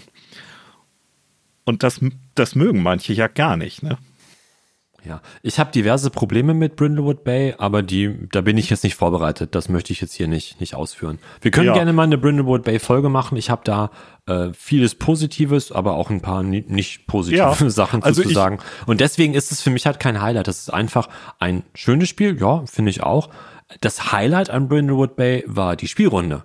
Das ist auch das, was ich jetzt gerade gleich auf meine, meine zwei von drei Highlights, also ich habe ja keine drei, ich habe genau zwei Highlights auf meiner äh, Rollenspiel-Highlight-Liste. Und, ähm, oder komme ich jetzt einfach dazu. Meine Highlights sind die Spielrunde als solche. Hm. Mein Highlight ist, dass ich es geschafft habe, Leute irgendwie an einen Tisch zu kriegen für eine Tischrunde. Und ich hoffe, dass das jetzt wirklich irgendwie was halbwegs regelmäßiges wird. Diese Tischrunde ist ein Highlight. Nicht, dass ich jetzt irgendwie mal rumgefragt habe, lass mal zusammensetzen, sondern einfach, dass da Menschen zusammen am Tisch sitzen und sich jetzt schon dreimal, glaube ich, getroffen haben und noch weiter treffen wollen. Das finde ich toll, weil das hat unter Corona einfach so gut wie gar nicht stattgefunden. Das ist ja, Highlight das, eins. Und das mein können, Highlight glaube ich, ganz viele nachempfinden, dass ist das meine, deshalb Spaß macht. Genau. Und mein zweites Highlight, wenn ich so richtig krampfhaft drüber nachdenke, was noch ein Highlight ist, ist meine Kids on Brooms Runde weil die einfach toll ist und nicht wegen Kids on Brooms, sondern weil das tolle Menschen sind, mit denen ich da zusammenspiele. Und ja. zwei davon sind auch Bestandteil der Tischrunde. Der dritte wäre es auch, aber der wohnt zu weit weg. höchstwahrscheinlich, also höchstwahrscheinlich wäre der auch in der Tischrunde mit drin, wenn der hier näher. Wie heißt der denn? Da müssen wir den jetzt auch beschimpfen. Nee, das, das ist, das ist der Erik. Und der Erik, den will ich jetzt nicht beschimpfen, sondern den mag ich auch sehr. Und wenn der ein bisschen näher dran wohnen würde, wäre der auch bestimmt bei uns bei der Tischrunde halt mit drin. Und ich finde einfach, das macht einfach sehr viel Spaß, mit den Leuten halt zu spielen. Und da ist das System schon fast egal. Also solange alle Spaß an dem System haben. Aber das muss man ja, glaube ich, gar nicht einschränken. Ne? Also wenn du jetzt nicht das eine System nennen kannst, ist das ja trotzdem cool, dass du einfach äh, zufrieden bist und Spaß hattest mit den Leuten, die du gespielt hast. Und das ist ja nun gerade äh, von dem Kontext der letzten zweieinhalb Jahre auch was, was sehr viel wert ist, finde ich. Ja, ähm, ich sage ja auch nicht, dass es nichts wert ist. Ich habe halt nur lange nee, überlegt und gedacht, hm, habe ich irgendwie das eine Spiel, was ich neu entdeckt habe oder so, was ich jetzt irgendwie präsentieren möchte. Und das habe ich halt einfach nicht. Nee, aber ich finde, dann ist das auf jeden Fall ein Highlight, ähm, weil ich so vom Lesen her online äh, tun sich ganz viele Leute momentan schwer wieder von pandemiebedingten Online-Spielen und machen das aber eher als Notlösung, weil sie lieber am Tisch spielen und dann jetzt wieder in so einen physischen Spielbetrieb umzuwechseln. Und das klappt bei vielen einfach nicht. Mhm. Und so, ne, auch schlimmer noch, als wir das erleben. Insofern äh, finde ich total cool, dass dann das bei dir auch einfach auf so einem hohen Level gut funktioniert hat. Ähm, Hast du denn noch, noch mehr auf deiner ja, Liste? Ist jetzt doof, haben wir gerade festgestellt, aber auf deiner Liste. Also, wie gesagt, mit der Einschränkung, dass jetzt nichts davon, ne, mein, meine Top 5 Treppchen müssen nochmal neu um, umgebaut werden sind, muss ich generell mal sagen, ähm, ich habe mir dieses Jahr doch den ein oder anderen Cthulhu-Band gekauft, deutschen. Und wir hatten das ja auch ähm, bei unserer Spiel- 2022 mhm. äh, Besuchsfolge, nee, es waren zwei, ne? Äh, Zwei Folgen, genau, ja. Gesagt, da hatte ich mir ja die dunkle Saat geholt, ähm, die als Kampagne auch extra so beschrieben ist, dass ähm, sie einsteigerfreundlich ist und Tipps zum Leiten gibt. Und das hat mich ziemlich beeindruckt, weil vielleicht habe ich auch einfach ein schlechtes Händchen gehabt, aber die Sachen, die ich vorher gelesen habe von älteren deutschen Abenteuerpublikationen, die waren deutlich sperriger. Ja. Mit deutlich mehr Ballast an historischen Infos, wo ich dann schon beim Lesen dachte, boah, wer braucht das denn? Ist das wichtig? Das hilft mir nicht einzutauchen, Leute. Also es gibt sicher Leute, die da total Spaß dran haben und da so richtig reinschwelgen können. Mir hat es nicht geholfen und ähm, die dunkle Saat ist einfach äh, ein Lichtblick und auch einige der kleineren Abenteuer. Ich überlege gerade, ähm, Allein gegen den Frost oder wie hieß das? Ähm, das ist auch nicht das einzige Solo-Abenteuer äh, oder Abenteuersammlung, die es äh, aktuell gibt. Und ähm, habe ich nicht gespielt, aber habe ich reingeblättert und war sehr angetan. Also muss ich einfach mal lobend erwähnen, dass ähm, da, da hat sich wirklich einiges geändert. Und wir waren wahrscheinlich nicht die Einzigen mit diesen Schwierigkeiten bei den alten Abenteuern. Und weiß nicht, dann gab es da wohl ein Umdenken. Oder genug Beschwerden. Keine Ahnung, so tief bin ich da nicht drin. Aber es ist mir aber sehr positiv aufgefallen. Ich denke, das kann man ruhig mal sagen. Ja, das war schön. Ein Highlight für mich war dann so gesehen auch äh, was Negatives, nämlich ähm, Wobei eine Erkenntnis, äh, etwas besser machen zu wollen, ist ja dann was, was Positives. Aber dass ich halt gemerkt habe, dass ich so überhaupt nicht mehr damit klarkomme, halt vorbereitete Abenteuer irgendwie zu leiten. oh ja, du, du hast also das, ja. Also da, da werde ich, glaube ja. ich, echt gerne mal eine Folge zu machen wollen. Ähm, vielleicht liegt es auch daran, weil das so was, so was Altes war, aber äh, ja, dass, dass wir ja angefangen hatten, äh, Gaslicht äh, Cthulhu zu spielen, 1890er, und ich aus mhm. dem Gaslicht ähm, Quellband halt ein vorgefertigtes Abenteuer vorbereiten wollte, das auch gemacht habe, wir angefangen haben und ich mich da tatsächlich erschreckenderweise völlig verzettelt habe, aus meiner Sicht. Ihr habt das, glaube ich, gar nicht gemerkt. Aber Nö. dass ich, dass ich sowas von keinen Spaß mehr hatte und dann gebeten habe, ob wir das irgendwie, ja, ich habe halt gesagt, ob wir es abbrechen. Ich glaube, wir legen es auf Eis. Ich denke nochmal drei, vier Nächte drüber nach, äh, mach das ein bisschen anders und dann spielen wir vielleicht doch mal weiter, irgendwie, wenn doch alle Lust haben. Aber das hat mich echt schockiert, wie schwer mir das gefallen war, halt ähm, dieses 30 A4 Seiten größtenteils Fließtext-Abenteuer irgendwie zu verinnerlichen und vorbereiten zu müssen. Ja, nee, ich finde, das, ähm, das passt ja genau zu dem Thema. Wir haben das ja auch auf unserer Ideenliste. Mhm. Das sollten wir uns im neuen Jahr wirklich mal zur Brust nehmen, weil ich denke, da gibt es einiges, was man besprechen kann, um da kann man auch positive und negative Beispiele nennen. Passt hier, denke ich, ziemlich gut, wenn ich jetzt äh, Cthulhu, im, also neuere Sachen im, im positiven Schlaglicht äh, beleuchte, ähm, dass du dann dieses Erlebnis dann nochmal erzählst. Ich erinnerte mich, ähm, du hattest ja im Nachgang auch nochmal ein bisschen dazu geschrieben.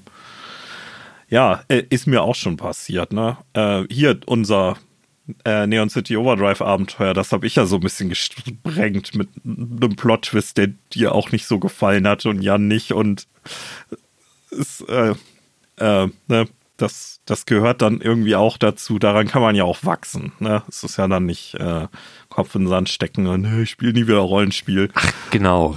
Ja, genau. Genau so, wie du sagst. Ja, genau das. Eine Sache, die ich noch nennen will, hm? ist, ähm, das ist jetzt kein neues Spiel von diesem Jahr. Ich glaube, die Originalversion ist sogar von boah, 2019 oder so. Aber ich habe mir ähm, Never Going Home geholt in Print. Das äh, habe ich, glaube ich, auch schon mal erwähnt. Ne? Das äh, bin ich bin ich gerade nicht sicher. Ähm, Im Ersten Weltkrieg angesiedelte Horror-Rollenspiel. Äh, ähm, das äh, auch nichts zu tun hat mit äh, Achtung Cthulhu oder ähm, Weird War One äh, gibt es ja, also Weird War One und zwei, also ich glaube, gibt es für beide Weltkriege, dass du das äh, mit, mit etablierten Systemen spielen kannst. Das ist was ganz eigenes.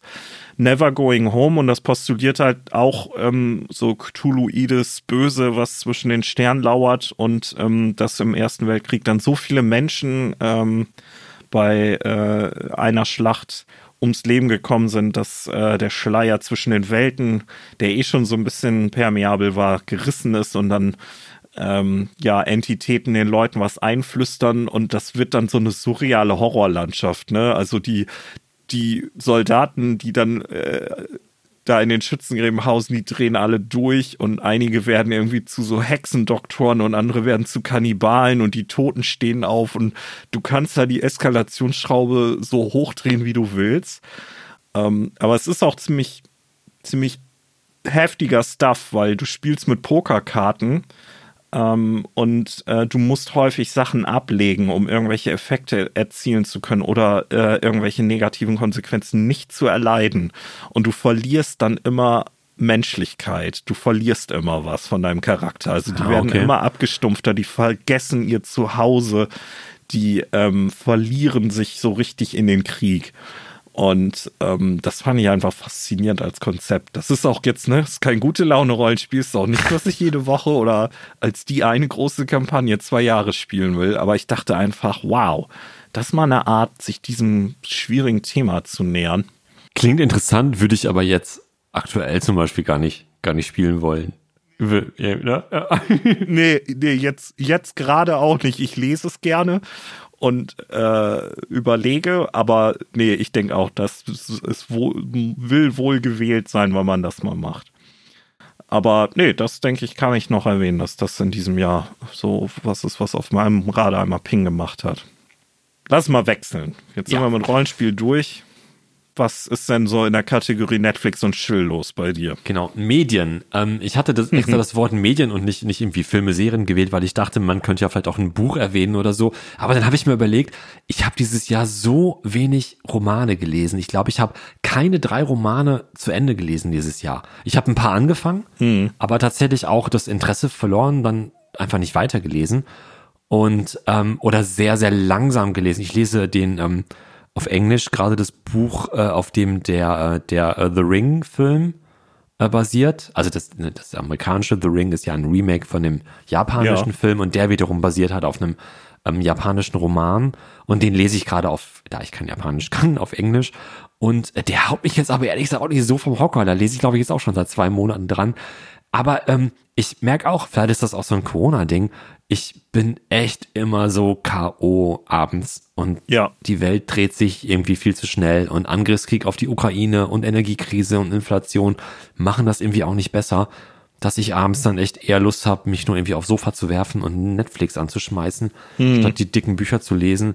Comics, Comics habe ich tatsächlich viele gelesen, das war irgendwie für meinen Kopf irgendwie ein leichter verdauliches Medium, aber ähm, ja, aber das, das geht ja auch vielen so. Ich denke, da, mhm. da finden sich äh, ganz viele auch in unserer Hörerschaft wieder. Ähm, Gerade dieses Jahr auch irgendwie gefühlt, ne? Ist alles irgendwie nochmal ein bisschen anstrengender und ätzender gewesen. Ich habe ja. auch lange nicht so viel gelesen wie sonst. Ähm, bisschen mehr als drei Bücher sind schon. Aber ja, äh, ich bin auch nicht zufrieden damit, äh, was und wie viel ich, also äh, wie viel ich gelesen habe. Nicht, dass ich so einen Anspruch habe, so, ah, ich muss aber pro Woche drei Bücher lesen, sonst von, ja, nee, nee, alles gut, ja. genau, den, den, den, nee, den, den habe ich auch nicht. Höchstwahrscheinlich verdumm ich, ja, aber ähm, den, den Anspruch habe ich auch nicht. Aber hier so rückblickend ist mir das einfach gerade jetzt halt bewusst geworden, dass ich halt früher, und das ist früher von, von ein paar Jahren früher, einfach viel, viel mehr gelesen habe, mir aber auch die Zeit einfach genommen habe. Ne? Es ist ja alles, wenn ich jetzt sagen würde, ich habe keine Zeit zum Lesen, ist das falsch. Ich nehme mir die Zeit halt einfach nicht. Ich kann ja abends auch sagen, so, ich gucke jetzt nicht Netflix, ich lese jetzt was. Und selbst wenn ich nur 20 Minuten lese, ja. Na, wenn ich das, oder 10 Minuten, wenn ich das jeden Abend mache, habe ich das Buch auch irgendwann durch. Aber ich mache es halt nicht. Ich mache einfach Netflix an. So, das ist ja eine bewusste Entscheidung dann gegen das Lesen in dem Augenblick. Und ähm, ja, was mir aber auch aufgefallen ist, ähm, ich habe jetzt seit kurzem ja eine Brille und äh, man wird halt nicht jünger. Und äh, ich glaube, ich hoffe, dass ich jetzt wieder vielleicht ein bisschen mehr, äh, mehr ins Lesen komme, weil ich jetzt die Buchstaben wieder sehen kann. Okay. Also das hat sicher einen Einfluss, wenn man lange eigentlich eine hätte tragen können und das nicht gemacht hat und dann hat man plötzlich eine, das ist ja dann auch erstmal nicht so eine angenehme Eingewöhnungsphase. Aber ja, vielleicht führt das ja dazu, dass du dann nochmal äh, eher zum Buch greifst. Ähm, also ich habe einige Sachen gelesen, was ich vielleicht, also ich erwähne nur ein Buch beziehungsweise eine Reihe. Ähm, das ist von Naomi Novak. Die ist äh, Fanfiction-Schreiberin gewesen und hat dann den Sprung zum professionellen Autorentum geschafft. Und von der habe ich äh, oder bin noch dabei, die Reihe äh, A Deadly Education zu lesen. Das, äh, ja, es ist Fantasy, aber es ist so Urban Fantasy und auch ziemlich interessanter Twist mit so einer Magierschule, die halt nichts mit Hogwarts zu tun hat, sondern ähm, magische Menschen ziehen halt äh, Monster und Horrorwesen an wie Magneten und äh, so eine ganze Schule voll. Äh, das ist halt, wäre wie so ein gedecktes Festmahl. Hm. Und deswegen ist die in so einer extradimensionalen äh, Blase quasi versteckt, ähm, da kommen die aber trotzdem irgendwie ran und die ganze Schule ist so automatisiert und so eingerichtet, dass die Monsters schwer haben und hin und wieder gibt's mal so Clean Sweeps sozusagen. Und ansonsten ist das Bemerkenswerte, dass die Schule keine Lehrer und kein gar nichts hat. Die läuft komplett automatisch. Die Kinder okay. werden da quasi eingesperrt und diejenigen, die überleben, und das sind bei weitem nicht alle, äh, die müssen sich dann am Ende rauskämpfen äh, ihres vierjährigen Zykluses ähm, und äh, haben dann quasi alles gelernt, kriegen dann automatisch äh, äh Unterlagen und reichen äh, Arbeiten ein und die Schule ähm, bewertet das dann auch. Also da läuft so eine magische Intelligenz im Hintergrund. Das ist einfach nur absurd und das klingt so, ähm, ja. Total gut aber auch blutig und so ein bisschen mhm. Teenie-Drama und einfach super interessantes Worldbuilding. Und ich war einfach okay. hin und weg weil ne, englisches Buch kostet halt nichts. Habe ich den ersten Band mal gekauft, dachte, ja, komm, mal reingucken. Und dann dachte ich, oh. Und jetzt hast du die ganze Serie schon durch. ja, jetzt habe ich den dritten Band hier ja, und cool. ähm, möchte den dann auch irgendwie demnächst noch beenden.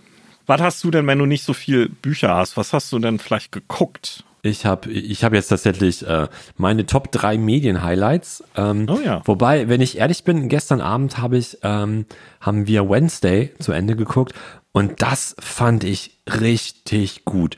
Aber ähm, das findet, glaube find, glaub ich, findet die ganze Welt gut.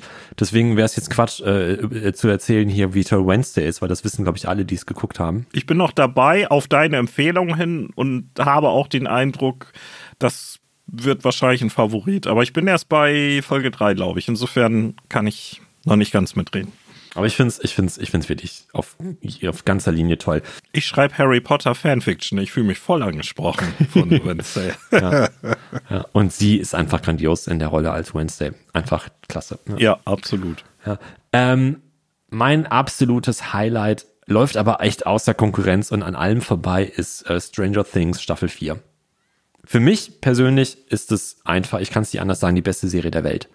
Für mich persönlich. Das kannst du jetzt dann nicht vergleichen mit Breaking Bad oder sowas, ne? Das, äh, solche Vergleiche funktionieren nicht mit Stranger Things. Nee, nee. Und ich weiß auch, dass es vorige Staffeln gab, die auch ihre Schwächen hatten und auch nicht wenige und man, wenn man mit mir jetzt lange drüber diskutieren will, auch bestimmt in Season 4 auch Schwächen finden wird, garantiert. Aber für mich persönlich ist das echt einfach die, die beste Serie und die Staffel 4 ist der absolute Hammer. Ähm, ich habe die jetzt dieses Jahr dreimal schon gesehen komplett kann man jetzt drüber schmunzeln, weil das ja auch erst, ich glaube, im Sommer, glaube ich. Deswegen hattest ne? du keine Zeit, irgendwas anderes zu machen. Genau, ja. Ich habe halt als Kind Stephen King Bücher gelesen. Ich bin mit Steven Spielberg Filmen aufgewachsen. Und die Serie bringt so wundervoll so das Flair von E.T. und Goonies und S und so weiter rüber. Ich habe ja immer schon gesagt, so als, als, als, als Jugendlicher oder junge Erwachsene irgendwie so, boah, wenn ich mal ein Buch schreibe, dann muss ich irgendwann mal fertig kriegen. Aber ähm, dann hätte ich Bock, sowas zu schreiben wie Kinder, quasi wie bei S, irgendwie tun sich zusammen und kämpfen gegen das Übernatürliche. Das ist so, diese Grundkonstellation finde ich einfach grandios gut. Und das ist halt einfach so dieses S und Goonies. Okay, das ist jetzt nicht so unfassbar übernatürlich, aber ähm, damit, mit, solch, mit sowas bin ich groß geworden und ähm, das finde ich jetzt alles in Stranger Things halt wieder und äh, Staffel 4 ist einfach ganz großes Kino. Und ähm, mhm. da bin ich totaler Fanboy und wie gesagt, da kann man mit mir nicht objektiv drüber diskutieren. Jetzt einfach. Das ist für ja, mich einfach so, das hat die Krone auf halt einfach. Vielleicht ein bisschen weniger optimistisch, äh, aber immer noch sehr, sehr überzeugter Fan bin ich ja von The Expanse und das hatte dich ja gar nicht so abgeholt. Ja, ne, das ähm, ist halt, Geschmäcker sind unterschiedlich, ne? Ich verstehe auch nicht, wie du es noch nicht geschafft hast, wenigstens eine Folge scheinbar von Stranger Things zu gucken, jetzt von der neuen Staffel. Also. Ja, ich, ich, äh, ich habe die bisherigen und die alten zu lückenhaft geguckt. Ich will ja nochmal von vorne anfangen. Ja, ich gucke das, das gerne nicht. mit dir alles nochmal zusammen. Oh no. Dann bin ich ja erstmal, bin ich ja erstmal eine Weile beschäftigt.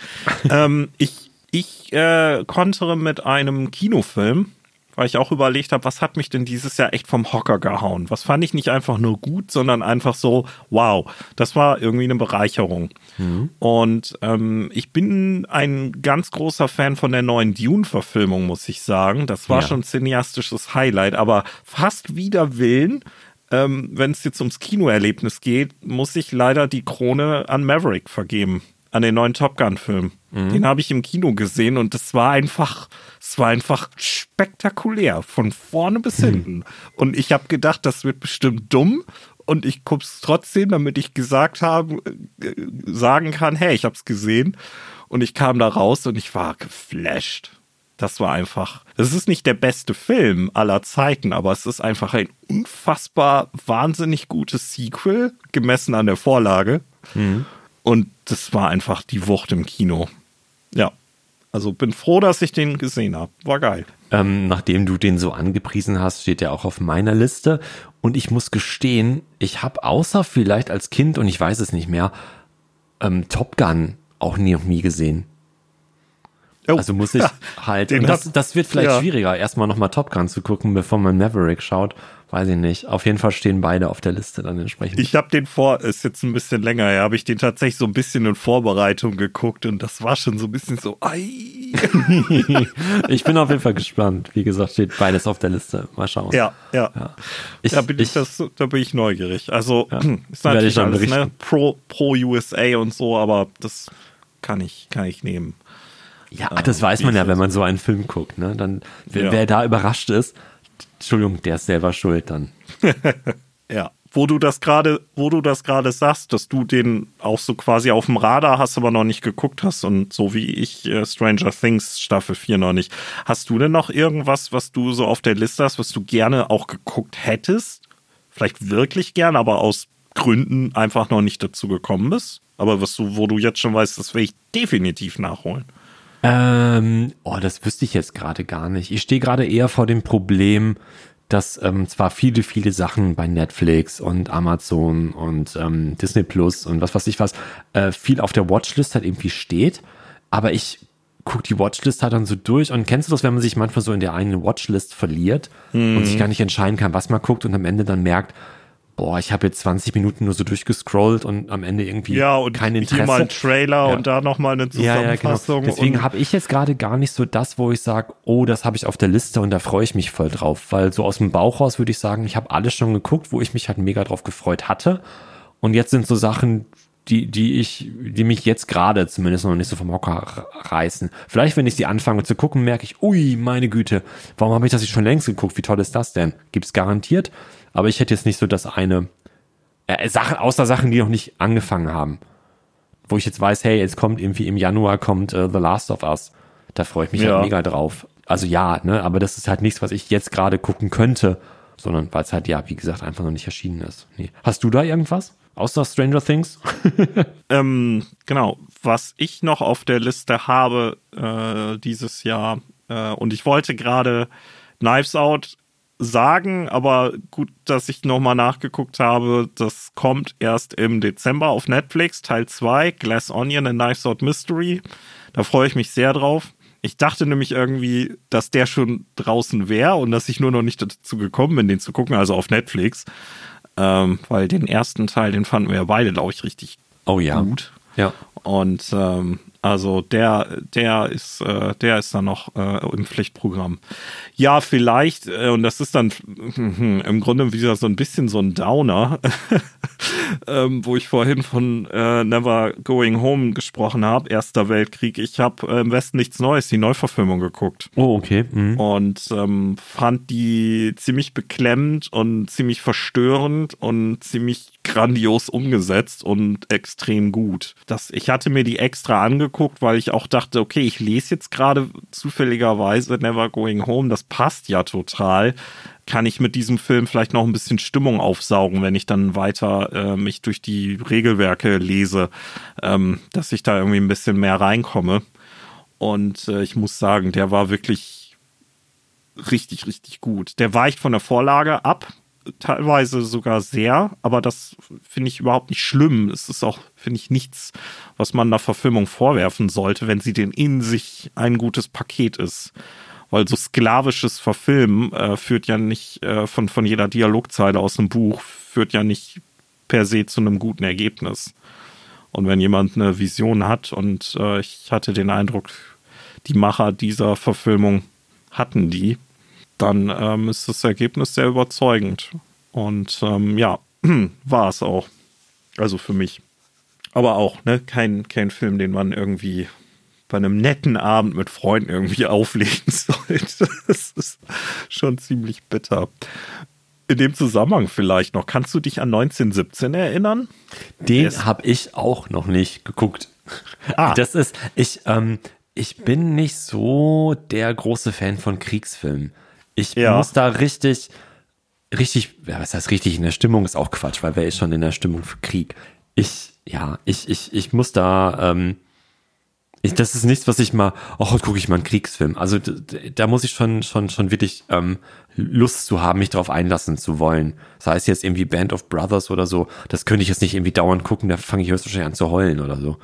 Ähm, ja, die, die Serie, die ist ja auch, die ist ja aber auch äh, sehr, sehr außergewöhnlich gut. Ne? Und deswegen also, schiebe ich halt auch ähm, schiebe ich, ähm, wie hieß der 1917, ne? Genau, Entschuldigung. Mhm. Ähm, schiebe ich den jetzt halt auch so, der ist auf der Watchlist seit, ja, seit er raus ist eigentlich. Hatte damals überlegt, ob ich den mir im Kino angucke, aber dann doch irgendwie keine Lust drauf gehabt. Und ähm, ja, seitdem steht er auf der Liste und ist einfach noch nicht geguckt worden bisher. Irgendwann, den, bestimmt. Den habe ich nämlich auch, das war aber unabhängig jetzt von Im Westen nichts Neues und Never Going Home, den hatte mhm. ich vor längerer Zeit auch oder vor einiger Zeit nochmal neu geguckt und war ja so angetan, dass ja einer von diesen Filmen, die so, ne, so aussehen, als wenn sie in einem ununterbrochenen mm, ja, Take genau. gedreht ja. worden sind. Und ähm, den fand ich ja richtig gut, als der rauskam. Also es ist sehr beeindruckend, auch einfach visuell, ähm, diese, diese, diese, diese Höllenreise, die da stattfindet. Und ich muss sagen, jetzt beim zweiten Gucken war aber ein bisschen Ernüchterung drin. Er ist so ein bisschen One-Trick-Pony weil der im Vergleich, und das muss man auch gar nicht per se jetzt als Vorteil rausstellen, aber mhm. ähm, ich finde den ein bisschen zu sauber. Okay. So, ich weiß, ne, das war nicht alles Matschgräben zwischen Frankreich und Deutschland. Äh, ne, der, der, Erste Weltkrieg hatte auch andere Fronten und andere äh, Kämpfe und, und Szenarien. Aber ähm, der ist einfach irgendwie zu sauber und das ist irgendwie zu sehr diese eine Take, und in anderen Aspekten kann er dann, finde ich, nicht richtig mitstinken. Aber du hast völlig recht, ne? Da muss man auch irgendwie Bock zu haben. Wenn wir jetzt heute Abend so, wie wir hier mit Tee und äh, Stollen, den ich immer noch nicht aufmache, weil ich immer noch satt bin, sitze, dann ähm, würde ich vielleicht glaube ich, eher in der Lust sein für ähm, Stirb, Stirb, langsam Teil 1. Ist das nicht ein schöner Weihnachtszeitfilm? Also Stirb langsam ne, ist einfach der beste Weihnacht. Das ist der Weihnachtsfilm. Ja, absolut. Ja. Ich finde das auch. Wie war das noch? Uh, Christmas uh, doesn't start until Hans Gruber fell off the Nakatomi Ja, es gibt so ein Meme-Bild, ne? Das ja, müssen so wir eigentlich mal als Pullover ja. haben. Ja, ja. Ich, ähm, ich sag auch jedes Jahr, dass ich diesen Pullover gerne hätte. Und mal gucken, vielleicht kriege ich ihn ja irgendwann mal. Okay, okay. Dezenter Hinweis. Ja, nee, ich habe den dezenten Hinweis das Jahr über auch schon das eine oder andere Mal gestreut, aber ich, es gab auch Gründe, warum ich ihn noch nicht bekommen habe, wurde mir dann erklärt. Mal gucken. Mhm. Vielleicht okay. klappt es ja trotzdem irgendwann mal. ja. Ähm, darf ich weitermachen? Ich habe noch zwei Sachen auf der Liste. Na, sichi. Ich habe noch eine Serie und einen Film. Ähm, eine Serie, die auf jeden Fall ein Highlight war für mich, ist ähm, The Bear. Ähm, das ist eine Dramaserie mit Jeremy Allen White in der Hauptrolle. Den kann man kennen aus Shameless. Da ist er einer der Brüder, Lip Gallagher spielt er. Und bei The Bear ist er ein junger Koch, der seinen Job als äh, Küchenchef in, ähm, ich glaube, die sagen in der Serie, das ist das beste Restaurant der Welt. In New York oder so, glaube ich, war das, äh, hinschmeißt. Ach, da, wo die sich mal alle anschreien, ne? Richtig. Und der halt in seine Heimatstadt ähm, zurückkehrt um dort das total runtergerockte Sandwich-Diner seines Bruders zu übernehmen, der wiederum halt leider gerade Selbstmord begangen hat. Und dann treffen da so zwei Welten aufeinander. Er, der so aus dieser Sterneküche halt kommt, also, also er, der eigentlich aus dieser sehr bodenständigen Familie stammt, da weggegangen ist, die Ausbildung in diesen Sternerestaurants gemacht hat und jetzt halt in dieses chaotische Treiben dieses Diners halt zurückkommt und da aber auch versucht, so die Struktur von so einem Sternerestaurant irgendwie so reinzukriegen in die Leute, die da arbeiten. Und es klappt natürlich nicht so auf Anhieb. Mhm. Und ähm, ich habe mal, ähm, ich, ähm, wo ich mein Volontariat gemacht habe, ähm, da habe ich mal so bei mehreren so größeren Events ähm, mitorganisiert in tatsächlich so Sternenrestaurants und so großen Hotels. Wir waren im Adlon und was weiß ich was. Egal, total absurde Geschichten, ehrlich gesagt. Aber da habe ich selber so ein paar kleine Einblicke irgendwie bekommen, wie teilweise absurd das für Außenstehende halt ist, was da so krass ist, was in so Küchen auch wirklich abgeht. Und ich finde, das fängt diese Serie wiederum halt grandios ein. Wie gesagt, ich bin kein Koch, absolut nicht, kann ich jetzt nicht von behaupten, dass ich mich in solchen Küchen total auskenne. Aber das bisschen, was ich gesehen habe, wie krass das dazugeht, das ist in dieser Serie sowas von gut umgesetzt. Und ich habe mehrere Kritiken gelesen, wo Leute auch schreiben, hey, ich arbeite in einer Großküche, in einer kleinen Küche, in einem kleinen Restaurant, bei einem Pizzabäcker, whatever, oder halt in so einem mehrere Sterne Restaurant. Und ja, das ist genauso die teilweise scheinbar auch sehr toxische Atmosphäre, die da halt so herrscht. Okay. Und die Serie schafft es halt, das ganz gut irgendwie rüberzubringen. Ist jetzt aber auch nicht jetzt irgendwie nur ähm, nur kritisch dadurch jetzt irgendwie. Das ist halt einfach eine sehr angespannte Atmosphäre halt die ganze Zeit. Aber ähm, irgendwie total spannend. Also ich war echt völlig gefesselt. Es gibt eine Folge und ich glaube, davon hatte ich erzählt, deswegen sagtest du das mit dem Anschreien gerade, in der wirklich, ich glaube, durchweg die Charaktere sich nur anschreien. das Gute an der Serie ist, die Folgen sind nicht so lang, die gehen immer nur, glaube ich, nur so eine halbe Stunde. Und diese eine Folge ist, glaube ich, eine der besten der äh, sehr, sehr, leider sehr kurzen Staffel von acht, neun Folgen auch nur. Ähm, und äh, ich war völlig platt danach, weil das echt so anstrengend war, weil das halt so unter die Haut ging, was da los war in dieser, in dieser Folge. Aber das hat einfach dieses, dieses Drama um die Figuren einfach so toll rübergebracht halt, warum die sich jetzt auf einmal anschreien, warum das da so eskaliert untereinander. Und ähm, das ist einfach grandios toll gespielt auch. Also das ist wirklich von der kleinsten bis zur größten Rolle sehr gut besetzt. Jetzt nicht im Sinne von total namhafte Schauspielerinnen und Schauspieler, aber von Leuten, die es einfach gut spielen. Und das ist sehr sehenswert. Das ist, ähm, da muss man auch Bock drauf haben. Und es gibt bestimmt viele, die das gucken und sagen, boah, nee, das ist so gar nicht meins. Ich fand das ja. toll. Und ähm, ich habe es auf Englisch geguckt, bei, ähm, bei Disney Plus gibt es mittlerweile. Ich weiß aber gar nicht, ob auch auf Deutsch, weil ich glaube, das ist nicht zu übersetzen. Und wenn, dann geht, glaube ich, viel verloren. Also wer Englisch kann und Bock hat überhaupt das zu gucken, der sollte es definitiv auf Englisch gucken, weil ich glaube, auf Deutsch funktioniert das nicht. Also du hattest mir auch schon davon erzählt. Ähm, ja, ich weiß nicht, ob und wann ich vielleicht mal dazu komme, aber es gibt ja so viel, ne? Wir, ähm, keiner von uns kann ja alles konsumieren, was die ah, Freunde ja, und Verwandten ja, ja. alles so empfehlen. Das, ähm, ja. Würdest du eigentlich, fällt mir dabei ein, äh, vor ein paar Jahren ging das noch so rum, wenn man mal so ein bisschen Rezensionen und Kritiken über Werke und Genres allgemein gelesen hat. Wir würden im goldenen Zeitalter der TV-Serien leben. Würdest du sagen, dass das immer noch ist? Ich glaube, dass TV-Serien, gerade durch die ganzen Streaming-Dienste und deren Eigenproduktion, dass Serien halt total dem Film den Rang abgelaufen haben. Das ist das eine. Goldene Zeitalter ist schwierig, weil es so viel gibt weil so viel mhm. auf Masse produziert wird. Nicht Masse im Sinne von viele Folgen. Ja, wobei am Ende sind es viele Folgen, weil einfach viele Serien mit x Folgen halt gemacht werden. Und wenn, wenn, ich glaube, wenn irgendwie Netflix halt irgendeine Analyse macht und sieht, keine Ahnung, Teenage-Drama mit Vampiren kommt jetzt gerade gut an, dann hauen die einfach zwölf verschiedene Serien raus, die genau in die Kerbe schlagen. und ich glaube, ich glaube, das ist, das ist ja. gut, jetzt vielleicht nicht mit Vampiren. Ich glaube, die Zeit ist gerade so ein bisschen vorbei glücklicherweise. Ach du, Aber es soll ja Rollenspielverlage geben, die sich gedacht haben, also das mit Zombies, das ist ja der heiße Shit, da legen wir jetzt ja. nochmal ein neues System auf. Sehr schön, ja, genau. Schöne Grüße nach äh, Schweden. Ähm, ja. ja. Nee, aber ich glaube ich glaube tatsächlich, ähm, es gibt heutzutage Serien, die hätte es halt vor, weiß ich nicht, 15 Jahren nicht gegeben oder vor 20 Jahren nicht gegeben. Ja. Es gab immer schon mal gute Serien, aber es gibt jetzt deutlich mehr gute Serien, glaube ich, als gute Filme. Aber es gibt leider auch viel, viel Scheiße. Um das mal einfach so auf den Punkt zu bringen. Ja, klar, klar. Aber es gibt auch liebenswerte, ähm, schrullige Sachen, die absichtlich nicht so eine hohe Production Value haben. Ähm, und damit meine ich jetzt nicht unbedingt so Sachen wie Doctor Who. Da bin ich irgendwie, glaube ich, falsch gepolt für. Ich weiß, dass viele das so abfeiern. Ich habe auch Episoden geguckt, wo ich schon mal gelacht habe, aber im Großen und Ganzen denke ich so, äh? Das, sorry, aber das hat mich auch nie abgeholt. Also ich verstehe, ich gönne jedem sein Doctor Who, auf jeden Fall. Guckt es und habt da Spaß dran. Alles ist super. Ich, ähm, ich habe das, ich, ich bin da nicht mit warm geworden, auch irgendwie. Ja, ich habe ja. auch nicht mit den ganz alten Sachen angefangen. Ich habe halt mit dem ersten, Anführungszeichen, neuen Doktor halt angefangen. Ähm, und ich weiß nicht, ich habe so zwei Folgen geguckt und dachte auch so schulterzuckend, ja, ist es jetzt, ist es das Richtige oder meinen die was anderes? also es tut mir leid, ich bin da, ich habe das auch irgendwie nicht, nicht für mich irgendwie, ja, nicht für mich entdecken können. Nee. Nee. Aber gut. Einen Film hätte ich sonst noch. Ja. Also sag du gerne, ne? Also wir können gerne, wenn du noch was hast. Nö, gerne. ich, äh, ich glaube, sonst dann kriegen wir überhaupt kein Ende mehr. Ich denke, ich habe auch andere Sachen gesehen, die ich richtig gut fand, aber das äh, müssen wir gar nicht hier als mein. Mein Lieblingsfilm dieses Jahr war ähm, The Unbearable Weight of Massive Talent. Eine Action, Body, irgendwie Komödie, wenn man es so sehen will. Ja, Komödie schon, aber Action ist egal. Also eine Komödie ja. mit Nicolas Cage und Pedro Pascal in den Hauptrollen.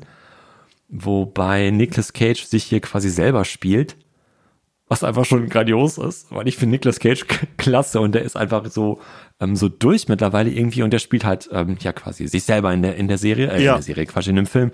Und er steht hier mehr oder weniger am Ende seiner Karriere, nichts läuft mehr, er dreht nur noch einen schlechten Film nach dem nächsten und bekommt innerhalb dieser Filmhandlung jetzt halt ähm, das Angebot für, ich glaube, eine Million Dollar irgendwie ein Wochenende nach Mallorca zu fliegen zur Geburtstagsfeier von so einem Milliardär der wiederum halt totaler Fanboy von Nicolas Cage ist. Und äh, dieser Milliardär-Fanboy wird dann von Pedro Pascal gespielt. Auch total großartig überzogen irgendwie alles.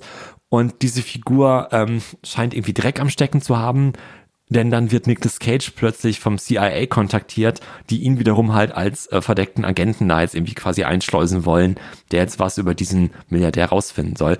Und dann geht natürlich alles schief und was weiß ich was. Und ähm, ich finde den Film einfach super. Also echt, ich mag Nicolas Cage ja sehr. Ich fand den auch klasse. Ich habe den gesehen und Pedro Pascal fand ich auch total gut, ne? Ja. Das ist jetzt garantiert nicht der beste Film der Welt. Oh, absolut nicht, ne? Und auch nicht das ausgeklügelste Drehbuch und auch nicht die beste schauspielerische Leistung. Aber ich fand den echt total gut und ähm, wenn mich einer halt fragen würde, was ist dein Lieblingsfilm dieses Jahr, dann würde ich auf jeden Fall den nennen. Doch, ja. Ich kontere dann mit Everything Everywhere All at Once. Ah, den habe ich noch nicht gesehen. Der ist, glaube ich, bei mir so ein bisschen auf derselben mhm. Sprossenhöhe wie bei dir ähm, jetzt Nicolas Cage. Und mhm. ähm, den habe ich auch geguckt, ohne mich groß zu spoilern, weil ich irgendwie nur gelesen hatte, dass der total abgefahren und gut sein soll und Michelle ja. Yeoh in der Hauptrolle und überhaupt viele asiatische Darsteller. Und dann dachte ich, hey, das ähm, dem gebe ich auf jeden Fall mal eine Chance und ähm, wow, das war, das war ein Ritt. Ich, ich spoilere einfach mal gar nichts. Wer, okay. wer Interesse hat, kann ja den Trailer gucken, aber ähm, das, das hat Spaß gemacht. So, betretenes Schweigen. Ja, ich glaube, mit Blick auf die Uhr ist auch besser Schluss jetzt, oder? Naja, es ist ja wahrscheinlich, äh, könnte es ja unsere Jahresabschlussepisode sein, wer weiß. Ja, wird's ja, oder? Oder? Ich dachte, äh, wird's. Auch bestimmt, ne? Und dann, ja. ähm, Ending, ending on a high note, sagt der Franzose, ja. Das heißt, dann ähm, konnten wir ja jetzt nochmal alles geben. Gibt es denn irgendwas so nächstes Jahr angekündigte Filme, Serien, Rollenspiele, wo du dich drauf freust? Indiana Jones, Indiana Jones habe ich gestern den Trailer geguckt. Da bin ich mal sehr gespannt, was das so bringt. Oh, den habe ich noch nicht gesehen, aber ich weiß nicht, ob ich sollte. Ich bin so hm. skeptisch. Hm. Ich habe Angst, dass das ein Reinfall wird.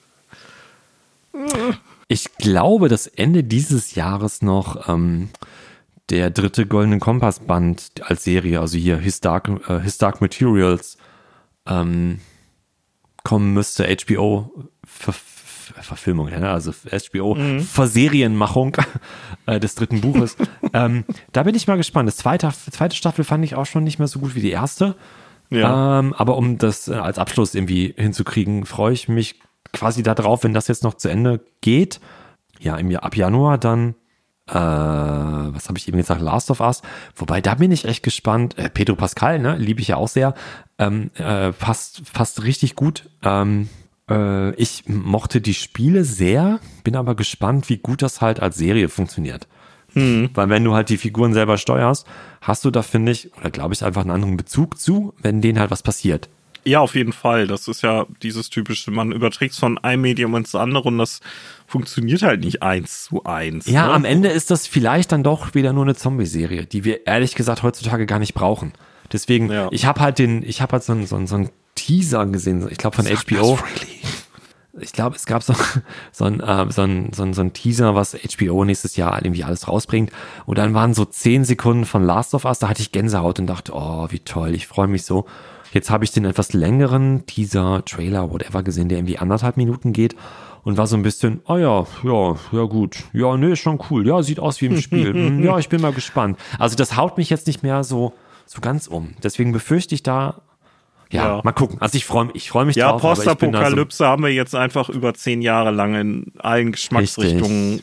Richtig. Klar gibt's immer noch was Neues, aber ja, ne, das, ähm, ja, ich bin selbst total unbeleckt. Ich habe noch so viel auf meinem Altstapel liegen von Sachen, die dieses letztes, vorletztes Jahr rausgekommen sind. Ich habe gar nicht so das eine Ding, wo ich mich auf 2023 deshalb freue.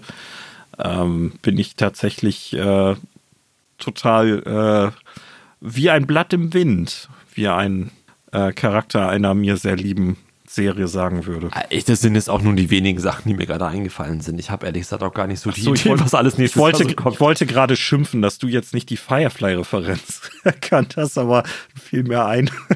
Kennst das, glaube ich, gar nicht, ne? Nee, Firefly habe ich auch nie gesehen. Ja.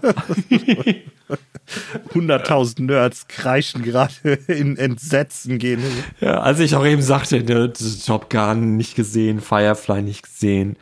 Ja, ja, ja. Die Liste von Sachen, die ich nicht kenne, ist auch lang. Sorry. Ja, ja gut, ne, jeder hat so, ein, so eine kleine Liste. Aber das ist immer, äh, äh, immer noch völlig harmlos gegenüber, ich weiß nicht, wer, das war, glaube ich, die Freundin von einem Kumpel, die einfach so die Cornerstones von, von, von moderner Nerdkultur, also so gar nicht. Also, ne, weil auch unsere Eltern haben ja Indiana Jones und Star Wars geguckt.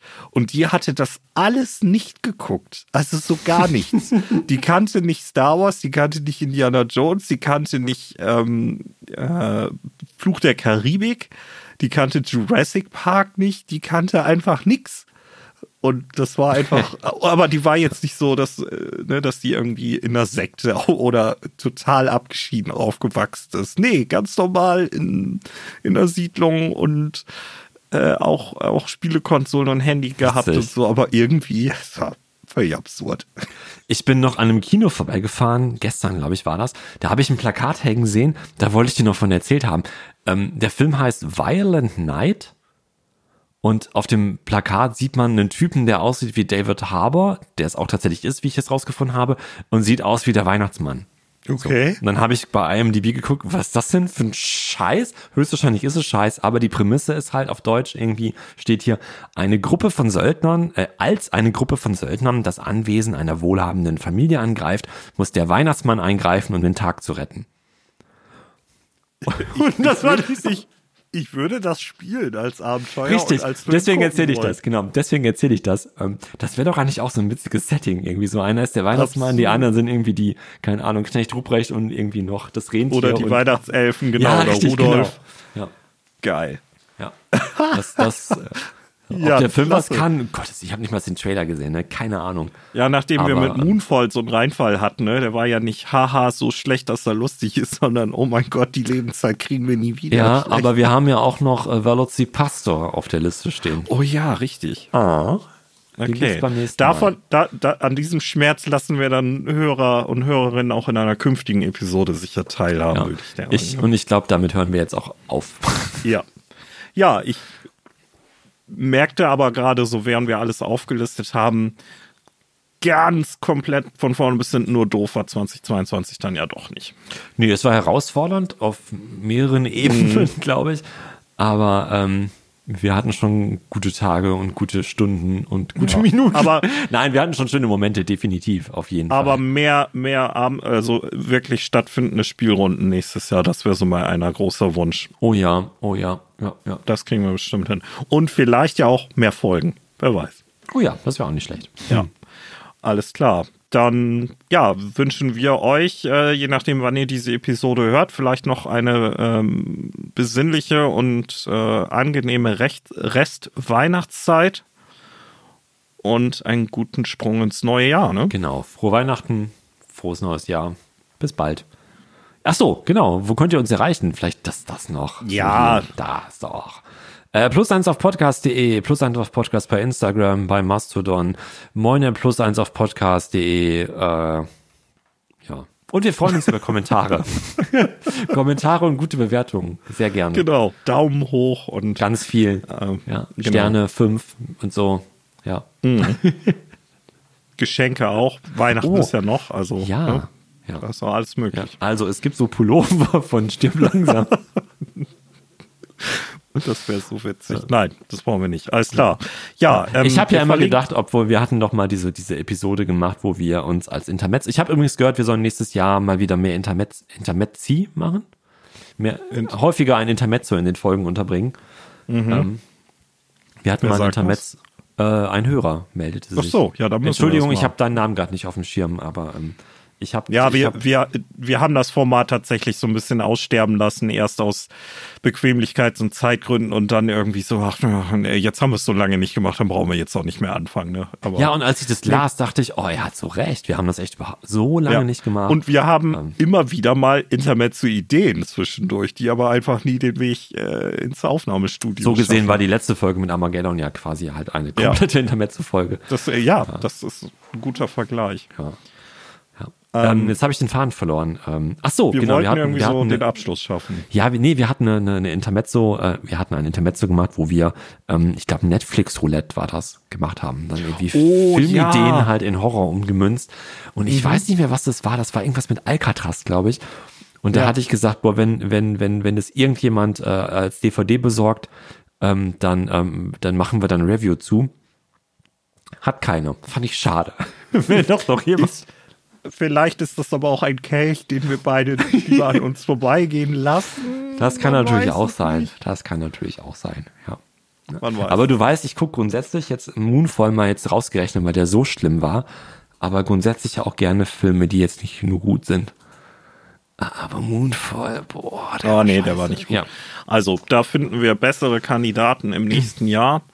Genauso wie wir ähm, sicher auch noch weitere Themen finden, zusätzlich zu denen, die wir schon auf unserer Liste haben, die wir sonst dieses Jahr schon hätten aufnehmen wollen, wenn das Jahr dann aus äh, 104 und nicht nur 52 Wochen besteht, stünde.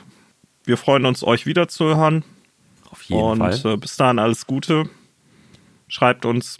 Denkt Gerne auch, gerne auch eure Highlights, ne? Was waren denn Ja. eure Film, Fernsehen, Buch, Comic, Minidisc Highlights oder halt äh, auch aus dem Rollenspielbereich? Ich glaube, über Rollenspiele können wir auch gerne reden. dabei noch ganz kurz. Kult. Wir sind dabei. Klammer auf, ich bin dabei. Ich habe mich eingedeckt. Ich lese das immer noch. Ich kann das nicht ah, so am Stück lesen, aber da kommt noch was zu. Haben wir nicht vergessen. Stimmt. Das ist so die, die Herausforderung fürs nächste Jahr. Tatsächlich mal eine Kultfolge zu machen. Ja, eine Kultfolge über Kult. So muss Ja. das so Oh, sein. oh, oh, oh. Ja. Gut, jetzt besser wird das auch nicht mehr. Ich sag Adios, macht's gut, bis zum nächsten Ja, Mal. Bye, bye. Weihnachten. Adieu. Tschüss.